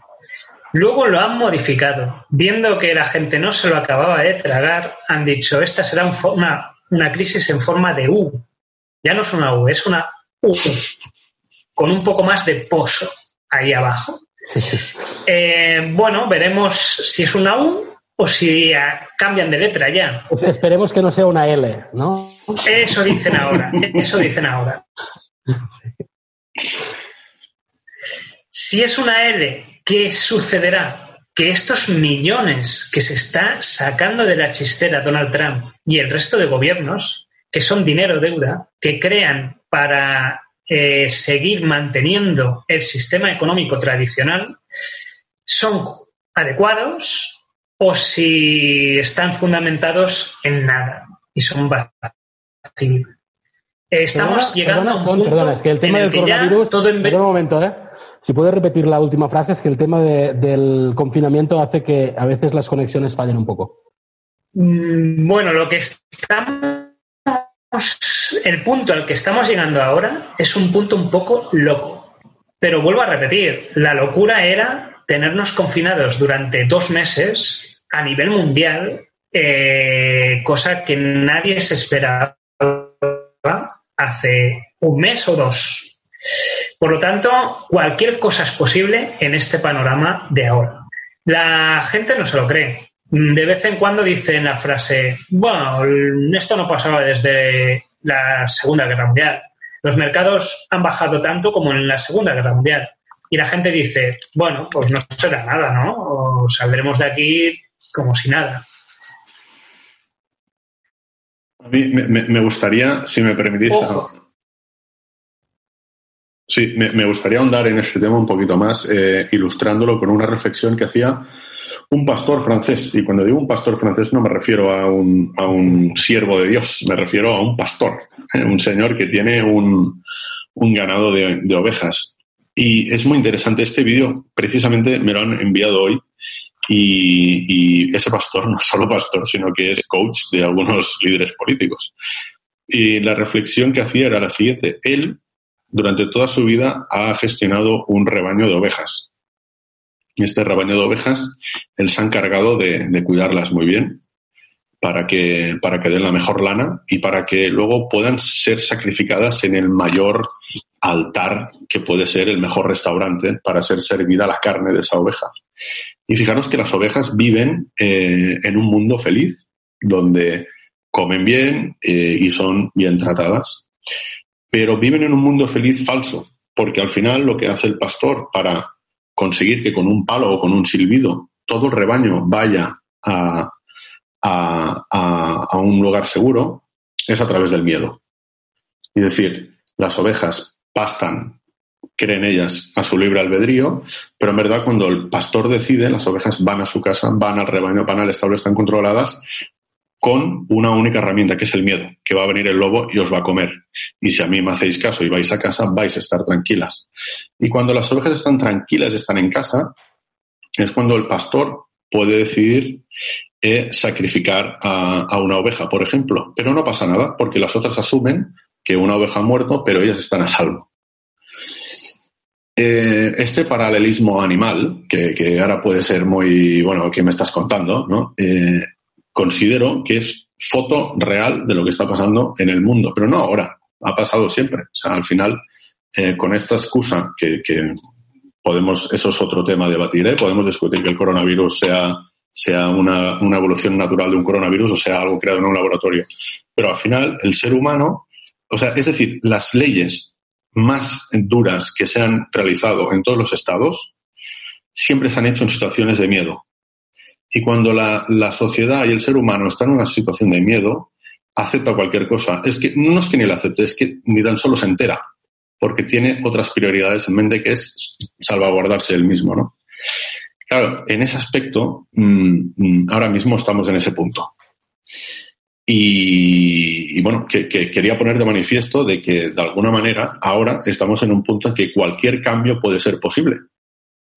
Y bueno, si hay que instaurar un nuevo orden y un nuevo sistema económico mundial, pues esa es la mejor antesala en la que estamos ahora mismo.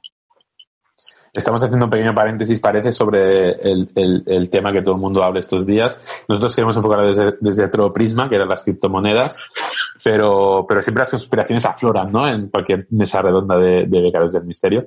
Eh, siguiendo pero está totalmente relacionado. Está totalmente relacionado.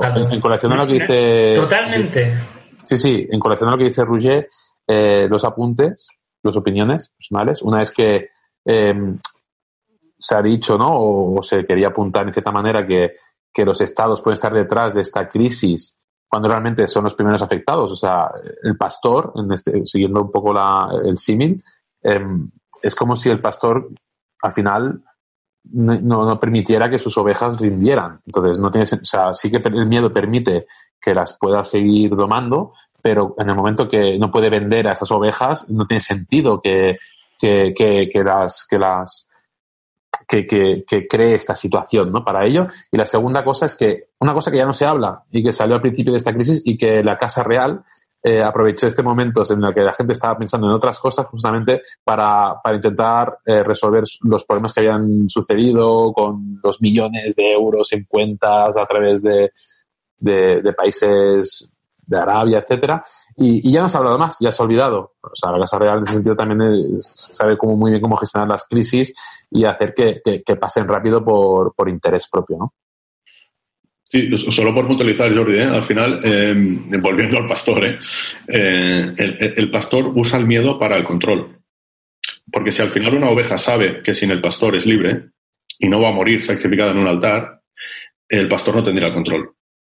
No, no, y, aparte no es que acepte ¿eh? por el miedo, es que incluso se está viendo ahora en este momento, aplaude Exacto. ese control sobre la persona. Que eso todavía da más miedo, ¿no? Y, y, por eso también hablamos de las ovejas negras, ¿no? Una oveja negra que es, pues, bueno, pues es una libre, una mente libre pensadora. Que, que, entonces que no. sería, la, el Bitcoin de hecho sería esa oveja negra. La oveja negra para el sistema, pero la hermana a seguir por el verdadero hombre libre. Uh -huh.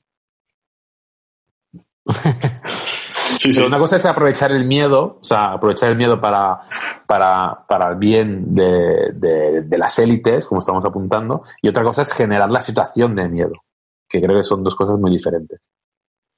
Bueno, la situación de miedo se ha creado, ¿eh? Y igual nos estamos yendo de, de, de, debate, pero estamos hablando de, o al menos los mensajes que recibimos aquí, es guerra, eh, es, eh, esto es una situación de, peor que la Segunda Guerra Mundial, eh, es un desastre, es peor que una guerra. Es, es decir. Pero el virus, el virus no, no ha sido. No, pero vivimos en una situación de miedo realmente. Y yo creo que lo sí, interesante sí, sí. es saber, ver, a ver si, si el Bitcoin Totalmente. que hemos hablado de que era, era quizá una parte libre pensadora, ¿no? Dentro de la moneda, va a prevalecer en esta situación de miedo o al contrario, va a ser realmente los gobiernos y la gente que crea esta situación de miedo, aprovechándose de una cosa que realmente está matando, está llevándose muchas vidas y es un problema grande, pero va a ser este gobierno o esos gobiernos o va a ser esa idea, esta subidea eh, del Bitcoin.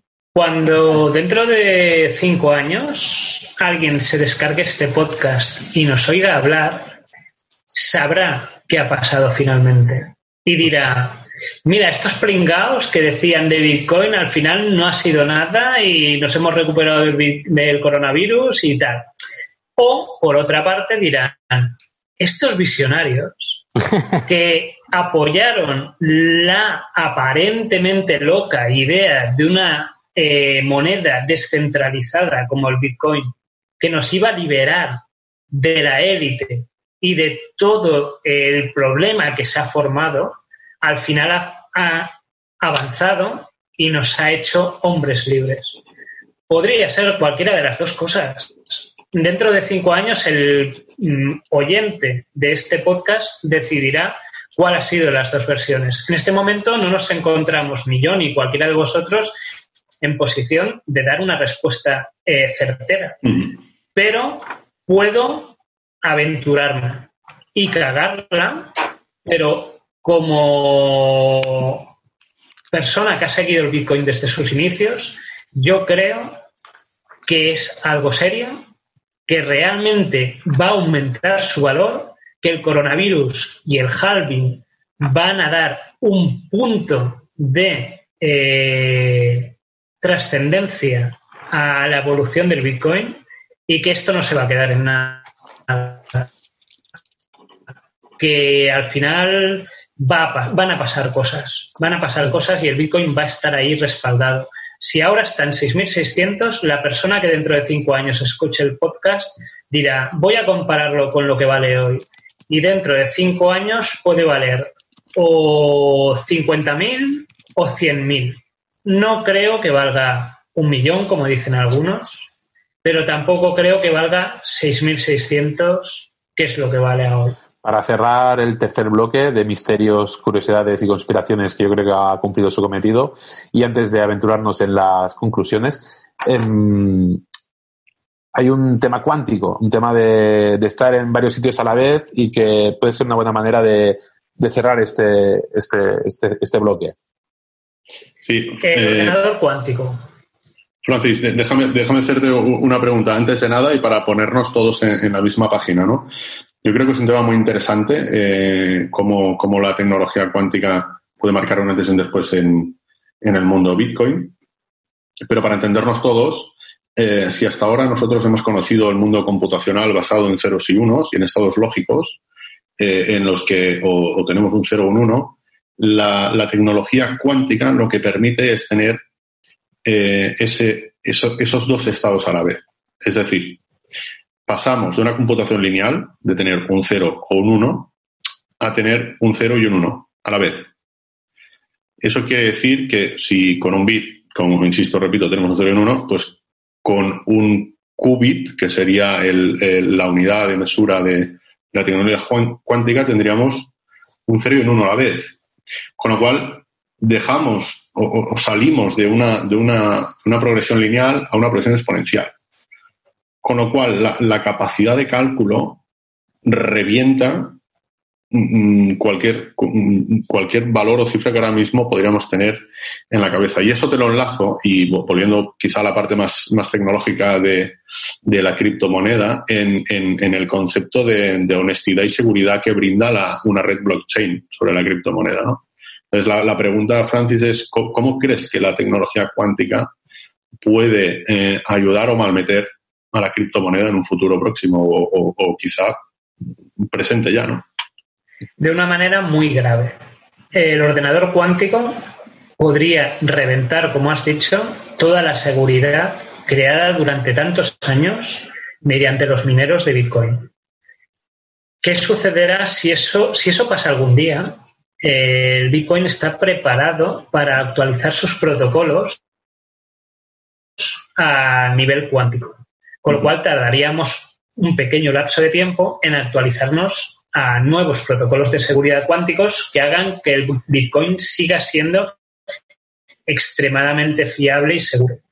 Eh, lo que sucede es, en el momento en que salga el ordenador cuántico que pueda reventar todas las claves de Bitcoin, ¿quién lo tendrá? Ese es el tema. Si, lo tiene eh, un elemento eh, subversivo contra el Bitcoin, va a cargárselo y a adueñarse de todas las claves de Bitcoin. Y esto es muy negativo. Si los dueños de Bitcoin son conscientes de esto e invierten una cantidad ingente de dinero en conseguir ellos el ordenador cuántico o un acceso a los procesos cuánticos, se adelantarán y seguirán teniendo una moneda segura. Si no, si otras eh, entidades se adelantan a ellos, van a poder cargárselo. Vale, perdón una cosa. Has dicho, has dicho un momento los dueños de Bitcoin. Supongo que te refieres a todo el mundo. Es decir, las ballenas. ¿Quiénes son las ballenas? Creadores, gente que tiene acceso a los códigos del Bitcoin, que no Los gemelos de Facebook. Pues no lo sabemos, nadie lo sabe. Eh, en teoría, los dueños de Bitcoin son el mundo, como has dicho en principio. En la práctica son las ballenas. ¿Quiénes son en realidad? Cada uno tiene que decidirlo. Pero el código, a partir de los datos que tenemos. Nadie tiene acceso a tocar ese código realmente. O sea, ese código está cerrado, está sellado. Es, no exactamente, porque van habiendo actualizaciones, actualizaciones técnicas importantes como la Lightning Network, son no está cerrado, va en evolución. Lo que sí está cerrado es lo que está sellado y escrito sobre tablas de Moisés, como dije al principio, que son las transacciones y cómo funciona. Pero, se van añadiendo pequeñas modificaciones. Pero para entendernos, no está sellado y hay actualizaciones. Hay una empresa o un grupo, un, grupo de hack, bueno, de gente de Internet que se, que se reúne de alguna manera y dice voy a hacer una actualización? En teoría, no. Lo que dice Craig Wright, que es el creador del Bitcoin 3 BSV, es que sí, que él quiere adueñarse de todo y hacerlo propietario. Pero el objetivo original de Bitcoin, BTC, Bitcoin 1, es que no. ¿Quién ganará en esta guerra? Se verá, y se verá en los tribunales y cada día hay noticias nuevas sobre Craig Wright y sobre Bitcoin. Si la humanidad triunfa, el Bitcoin seguirá siendo libre, seguirá siendo descentralizado y seguirá siendo de todos. Si gana Craig Wright, ganará el BSV, será eh, un subproducto de lo que debería ser Bitcoin y BSV multiplicará por 100 su valoración actual. Tenía, tenía una pregunta, Francis, en referente a, la tecnología cuántica y voy a hacer un, paralelismo, ¿no? Si bien en los años, si no recuerdo mal, en los años 95, 96, eh, empezaron a salir eh, los primeros procesadores eh, Pentium a nivel de computación. Pentium, sí, estábamos ahí. Que fue, que fue, que fue bueno, un, granito a nivel, a nivel computacional. Em, poniendo este marco temporal de referencia, la pregunta sería hacer esa similitud a nivel de en qué punto temporal estamos en la evolución cuántica. Para nada, no, se puede hacer referencia alguna. Como tú has indicado al principio del audio, el nivel cuántico no representa una evolución eh, lineal en la que, digamos, hemos multiplicado por 10 los ordenadores que teníamos hasta ahora, sino que en el momento en que se desarrolle un ordenador cuántico, que daría para otro programa, eh, se va a multiplicar del orden de 10.000 o 100.000 veces los ordenadores que tenemos ahora. Con lo cual, mm, es difícil de predecir. ¿Y cuándo piensas que, va, que va a pasar eso? O sea, ¿cuándo, o ¿cuándo piensas tú o, cuáles son las teorías? ¿Cuándo, mm, la informática va a evolucionar a nivel cuántico? Ya vamos a dejar el tema del Pentium y el tema de los, todas las historias informáticas y vamos a pasar a cuántica. Si seguimos las informaciones oficiales, ya se ha elaborado un procesador cuántico no un ordenador cuántico, un procesador que realiza la mínima función cuántica como para ser eh, considerado un procesador viable y útil. Ya existe. ¿Quién lo tiene? Unos dicen que IBM, otros dicen que Google, pero existe, seguro. De aquí a que se desarrolle esa tecnología hasta realizar un ordenador cuántico completo, pueden pasar Mm, quizás 10 años, no más, no más. En el 2030 ya tendríamos un ordenador cuántico y la, teoría de, la evolución eh, humana nos dice que en el 2045 Google ya tiene pensado que un ordenador será más inteligente que un ser humano. O sea, la ley de Moore se va a otra dimensión, ¿no? Totalmente. Ya no será válida. Y por lo tanto, o sea, toda la seguridad informática, no solo los bitcoins. Y eso es un problema muy grave. Se tiene muy que grave. reformar a lo bestia. O sea, sería como un segundo efecto 2000, pero de verdad, en este caso, ¿no? O sea, el que tenga el ordenador cuántico dominará el mundo, en cierta manera. correcto. Ahí entramos en otra discusión que da para mucho. ¿A quién le interesa dominar el mundo? ¿Quién va a conseguir el ordenador cuántico y de qué manera lo va a dominar? Entonces James Cameron igual eh, fue un visionario eh, en los 80 con, su historia llamada Terminator y Skynet. ¿Estamos hablando de esto? ¿Estamos hablando de ciencia ficción real? Mm, realmente no. Por suerte, por suerte, digo. Realmente no, porque el ordenador cuántico no va a representar una guerra entre las máquinas y el hombre, sino entre los hombres que consigan el ordenador cuántico y el resto de hombres. Yo, había oído que, realmente sí que se había. Bueno, Google se proclamó, creo, como el primer, la primera empresa que hacía público que tenía un ordenador cuántico. IBM se apresuró anunciar que él también tenía un, proyecto. Y de hecho yo en, en, 2000, 2003 conocí en Londres a un, a un físico que estaba elaborando ya un ordenador cuántico. Eh, claro, pero esto, Jordi, parece un poco también el dilo tú también, ¿no? sí, sí, claro. A nivel. es una, guerra mediática al final, ¿no? Porque el que primero que tenga el ordenador cuántico, sus acciones se van a, van a subir, por, por supuesto. Y de hecho, tengo entendido también que incluso se pueden hacer peticiones eh, abiertas a nivel de vía web a, un ordenador cuántico online al que tú puedes hacerle peticiones. Y, diría que es de que es de IBM. No, ahora no tengo la, fuente concreta, pero, pero sí que he visto información al respecto. Evidentemente no está evolucionado. está limitado. Está totalmente limitado. O sea, son peticiones súper básicas de sí, no, sí, no. Pero bueno, que está, parece que está más cerca de lo que o parece, ¿no? O se anuncia o se, o se comunica, las informaciones son de que esto ya está aquí. Ahora es más en cómo se traslada realmente en, beneficios o aplicaciones más bien y, cómo se va popularizando a poco a poco. Claro, pero quizá también es como dice Francis, que al final es, ahora está aquí lo que dice, ¿no? Un procesador que parece que sí que está, pero falta un tiempo para tener el ordenador completo para decir, vale, mm-hmm. y ahora con esto ya puedes hacer cosas de verdad. Totalmente. Y realmente reventar un código de seguridad a lo bestia que pensábamos hace ahora mismo que era irreventable y eso es lo que realmente puede crear problemas, ¿no? Os planteo una fecha, la que os he dicho antes. Si en el 2045 Google tiene en sus planes que un ordenador sea más inteligente que un ser humano, no a nivel emocional o no completamente seguro a nivel emocional, pero ahí, a nivel emocional ahí hay. Y en cuanto a inteligencia, por supuesto que más. Pero en conjunto, si en el 2045 tienen previsto que un ordenador sea más inteligente que un ser humano, estamos hablando de la fecha en la que se producirá un evento que llamamos eh, singularidad tecnológica. Ese evento eh, cambiará para siempre la historia de la humanidad y de los ordenadores.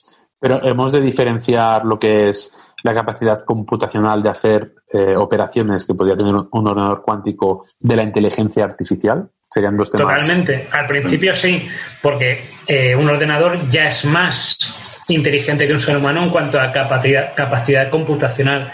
Pero en, cuanto a capacidad emotiva y eh, de procesos neurológicos, aún, por suerte, no nos ganan. Y actualmente se está desarrollando chips en este sentido.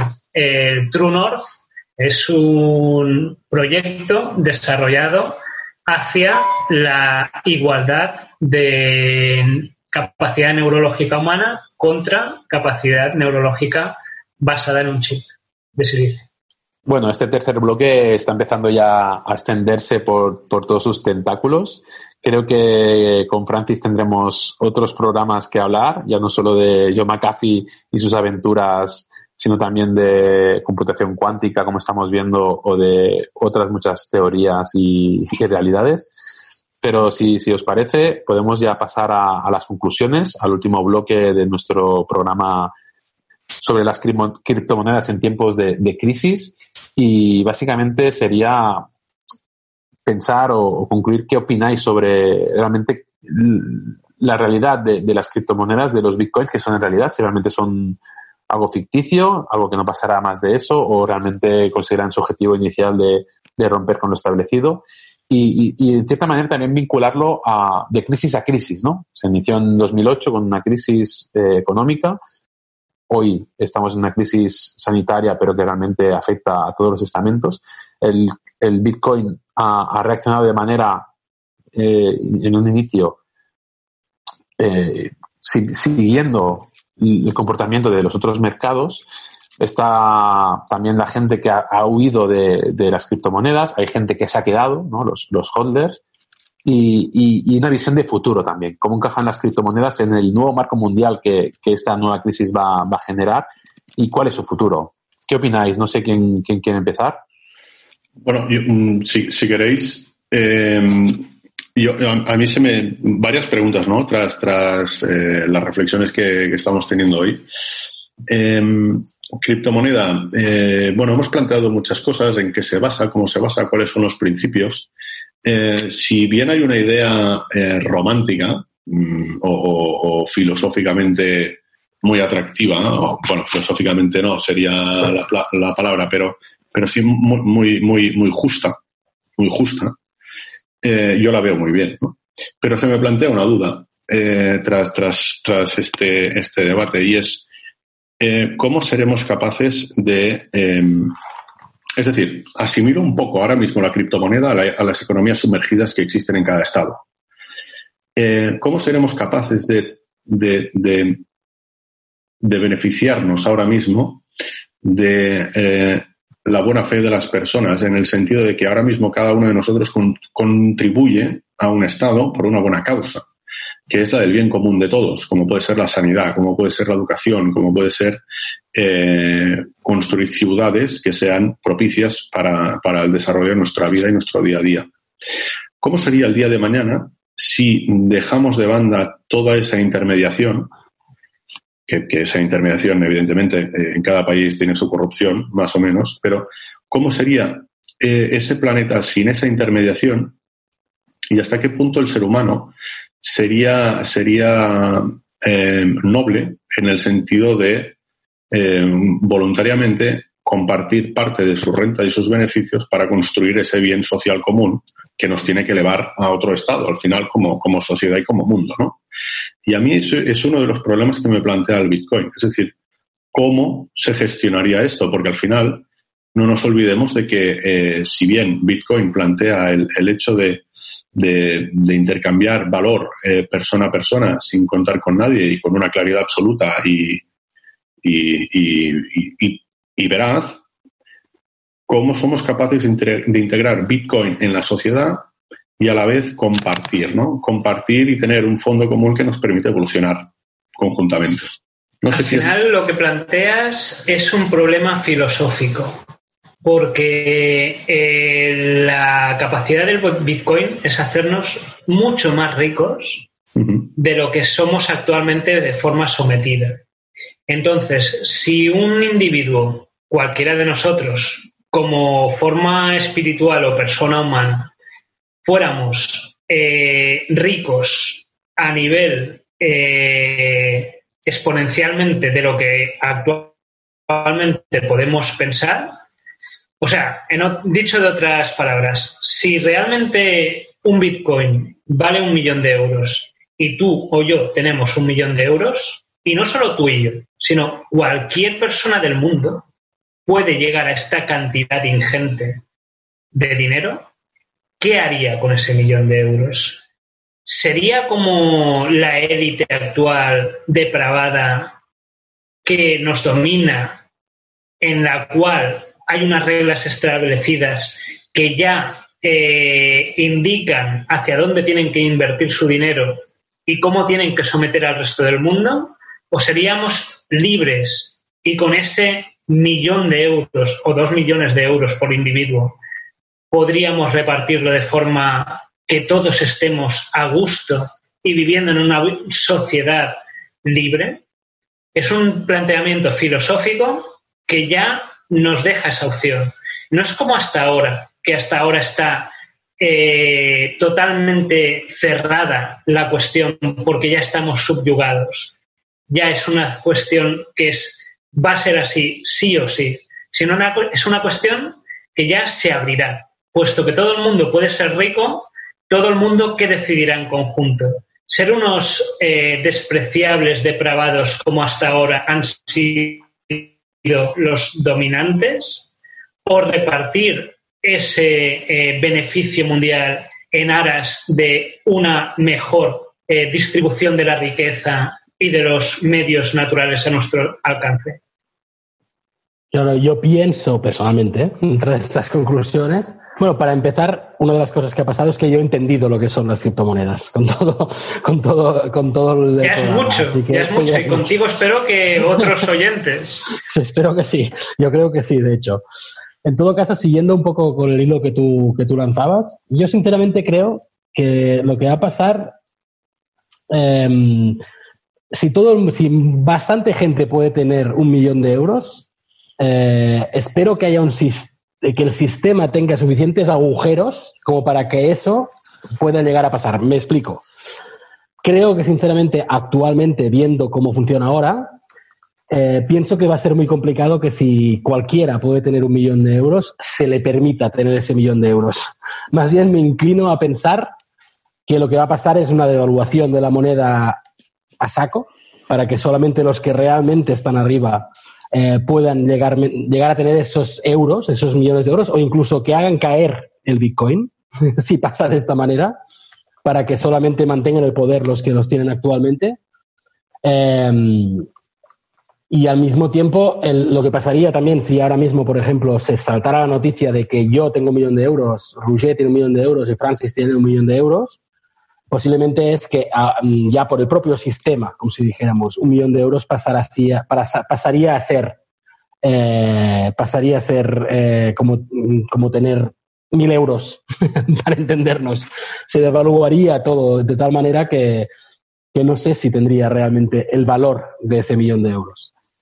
Lo que estás planteando, y perdonad, pero es la devaluación que en este momento está sucediendo en el mundo actual de dólar, euro y moneda fiduciaria.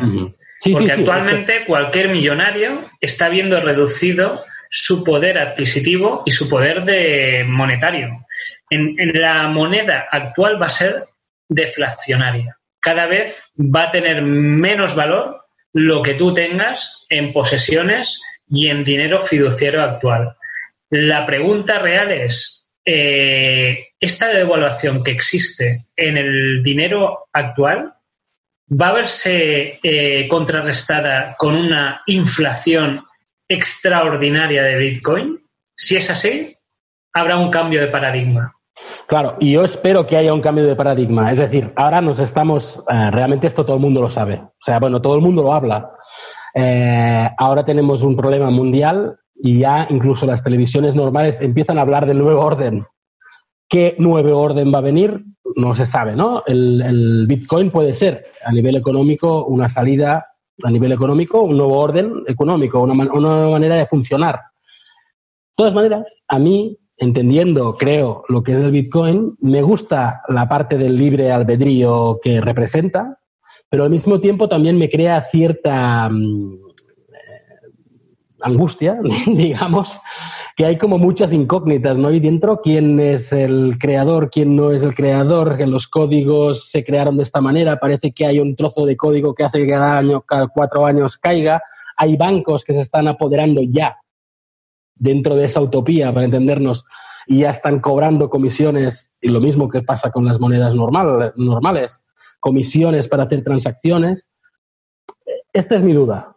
Soy pesimista en general y por lo tanto, antes de ser realista, para ¿eh? pesimista sin caer en, el, en, la depresión, digamos, pero me cuesta de, ver eh, que realmente esto va a funcionar como debería y es una salida a realmente pues eh, poner una tabula rasa y decir, vale, aquí teníamos hasta ahora una élite y una gente que no era élite, ahora vamos a alinear las cosas y a cambiar un poco, a barajar las cartas. Me cuesta, me gustaría, pero me cuesta, me, cuesta entender que eso va a ser así realmente, en Bitcoin y en, otras, y en otros aspectos después de estas crisis. Si me permitís, solo quiero hacer una breve aportación en cuanto a lo que acabas de decir, y es que no quiero que todo mi argumento se base en que una persona de a pie que nos esté escuchando se juegue todo a la baza del Bitcoin. Para nada. Una vez escuché que lo máximo que deberías de eh, invertir en tu vida en lo que es bitcoins es el 5% de tu patrimonio. Con lo cual, que nadie invierta más de esa cantidad en jugárselo a esta baza. El bitcoin podría desmoronarse y nada de lo que hemos dicho podría ser real. Estamos hablando de posibilidades. Con lo cual, hay que ser prudente. Un 5% es una cantidad muy elevada, pero está bien. Más de eso sería demasiado aventurado. Entiendo por las palabras de, Sergi que no, aunque ahora haya entendido lo que son las criptomonedas y los bitcoins, que no, va a comprar bitcoins o criptomonedas. de momento no. Pero bueno, no, se sabe, no, no. Me gusta mucho la idea me gusta filosóficamente, o sea, como, como cambio de paradigma me gusta. El tema es que también es eh, parte de, todo lo que hemos hablado, ¿no? Hay ciertas incógnitas que, no que no me cuadran ahí en medio. También es cierto que, hay muchas incógnitas que, que, no nos cuadran de las criptomonedas pese a su reciente creación, pero hay otras incógnitas de lo que ya está establecido que tampoco sabemos su origen, como el, realmente de dónde viene el dinero, quién lo inventó, claro, o porque hacemos caso a unos índices o a unos IPCs o y lo damos por hecho simplemente porque es lo que la corriente principal y ahí también puede haber mucho no, no, y también es muy interesante, la me parece muy interesante la reflexión que se ha hecho al principio, que ha hecho Francia al principio, de el valor de los bitcoins es equivalente al valor que se le da a un billete pintado físico. Sí, sí, sí. Somos animales esta parte antropológica es súper interesante de ese tipo de moneda, porque al final es un intercambio al cual tú espiritualmente le das valor o no le das valor. Hmm. Sí, sí. Somos animales simbólicos y al final le damos eh, eso, un símbolo a los objetos a partir de, lo que nosotros consideremos. Yo a nivel de, modo de conclusiones personales, sí que veo que, como hemos comentado, el Bitcoin es, es una respuesta que, fue una oportunidad también que, surgió en tiempos de crisis, sobre todo ¿no? a partir de, del auge inicial del Bitcoin, y, que realmente es una idea revolucionaria que, rompe o que quiere romper filosóficamente con lo establecido y eso no deja de ser muy poético y muy revolucionario, de cierta manera. Y, que también, de hecho, esta revolución viene desde unas nuevas herramientas digitales que han revolucionado también el mundo y que al final ataca donde más duele, que es en la parte económica. O sea, junta finalmente revolución digital y, y mundo económico que, es realmente donde si podemos cambiar el sistema que tenemos actualmente eh, será a partir de, estas dos piedras angulares. Y luego, por otra parte, esta, esta filosofía de, descentralizar lo que hace es devolver el poder al quien ha asignado el poder, porque al final no olvidemos que en, teoría esos gobiernos, esos estados, eh, en un mundo idílico de democracia, eh, quien decide es quien hemos decidido todos que decidan aunque realmente eso luego no siempre se, se, traduzca así. Y por eso esta descentralización que permiten las, las, herramientas digitales hace que la democracia sea más directa y, y, más real en teoría. Igual que se hacen sufragios en Suiza por cualquier cosa y a través de, de, de, de métodos telemáticos.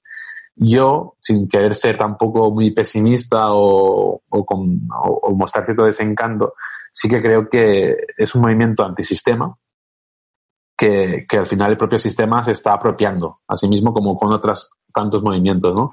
Al final hay, una frase que, que lo ejemplifica, yo creo, estos cambios, ¿no? Es que al final eh, las camisetas del Che Guevara se acaban vendiendo en el corte inglés. Y es que hasta un símbolo anticapitalista puede ser utilizado por el capital para, para hacer negocio.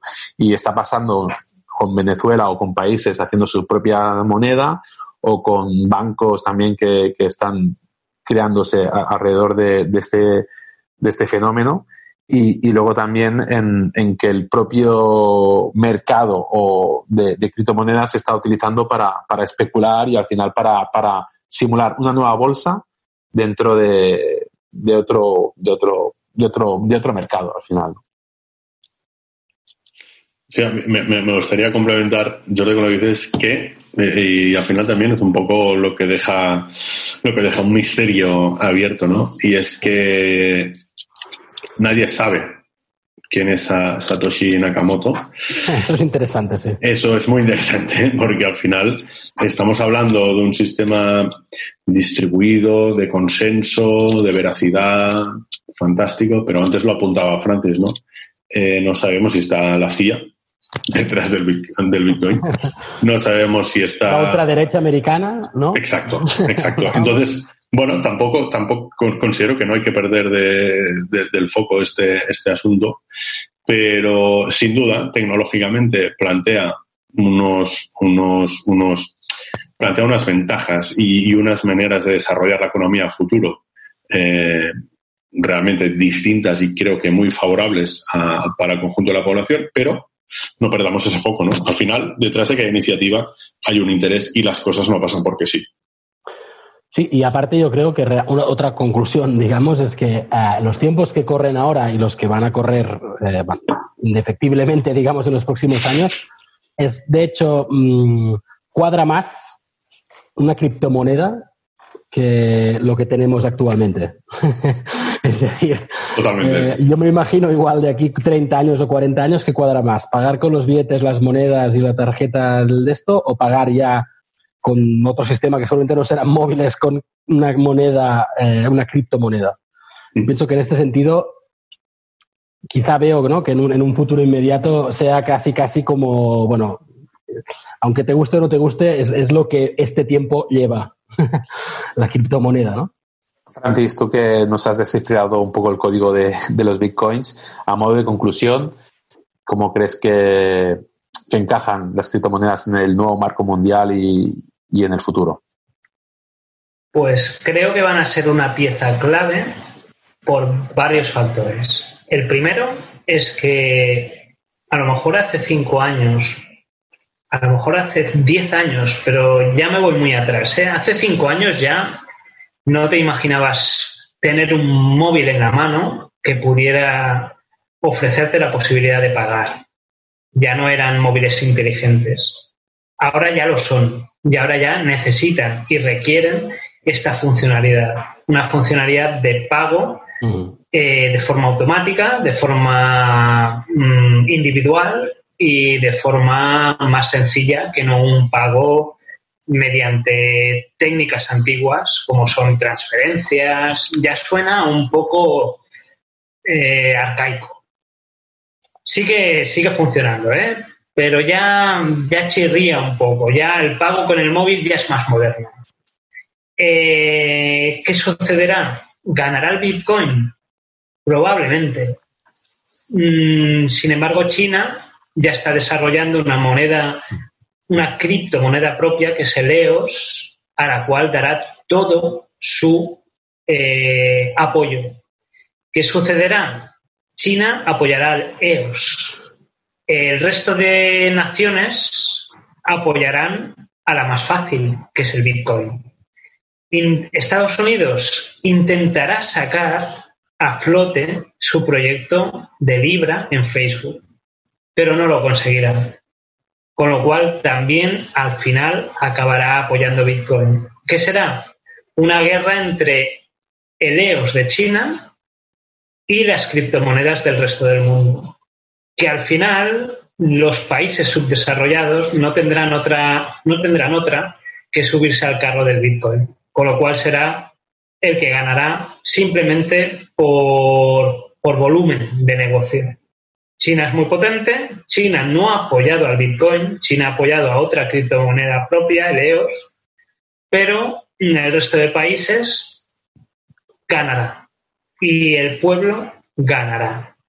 Personalmente es una apuesta mía en la cual yo creo que el individuo ha de salir respaldado gracias a las tecnologías que nos ofrece el mundo actual, las tecnologías de Internet, las tecnologías de eh, la, el acceso a la información y a la libre distribución de esta información, como es las videoconferencias o los podcasts que ahora mismo estamos realizando, y que esto se traduce en un mundo global, en un mundo con una única moneda que iguale a todos los países, no solo China, no solo Estados Unidos, sino los países subdesarrollados, incluido el petro de, de Maduro, incluido otras criptomonedas, y que creo que va a salir respaldado y reforzado el Bitcoin de esta tesitura que tenemos actualmente, que es el maldito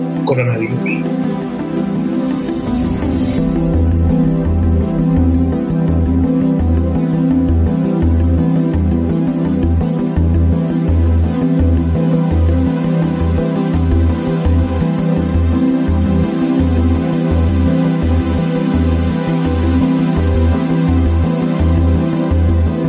Hasta aquí este especial de Becarios del Misterio confinados, eh, sellados en el sótano, podríamos decir, hablando de las criptomonedas en tiempo de crisis.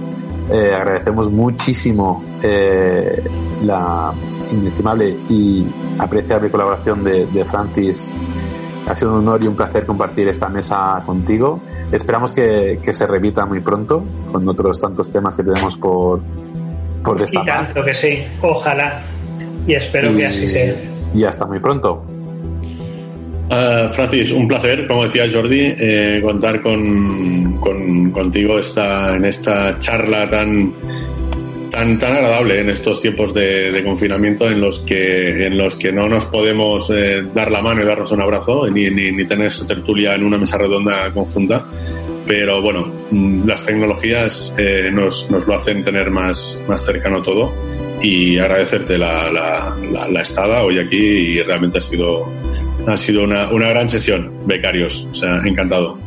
Yo, creo que nos quedamos con las ganas de, ahondar en el tema de, la tecnología cuántica aplicada a la informática. Yo pienso que esto daría para un programa a lo bestia, que espero que, tengamos, eh, que tengamos eh, pues cerca en el tiempo y darte las gracias también por, por compartir con nosotros todo lo que sabes sobre estas, sobre las criptomonedas. Ha sido un verdadero placer eh, me lo he pasado enormemente bien. Mm, yo creo que el posthumanismo y lo que planteas también será cuestión de debate más adelante.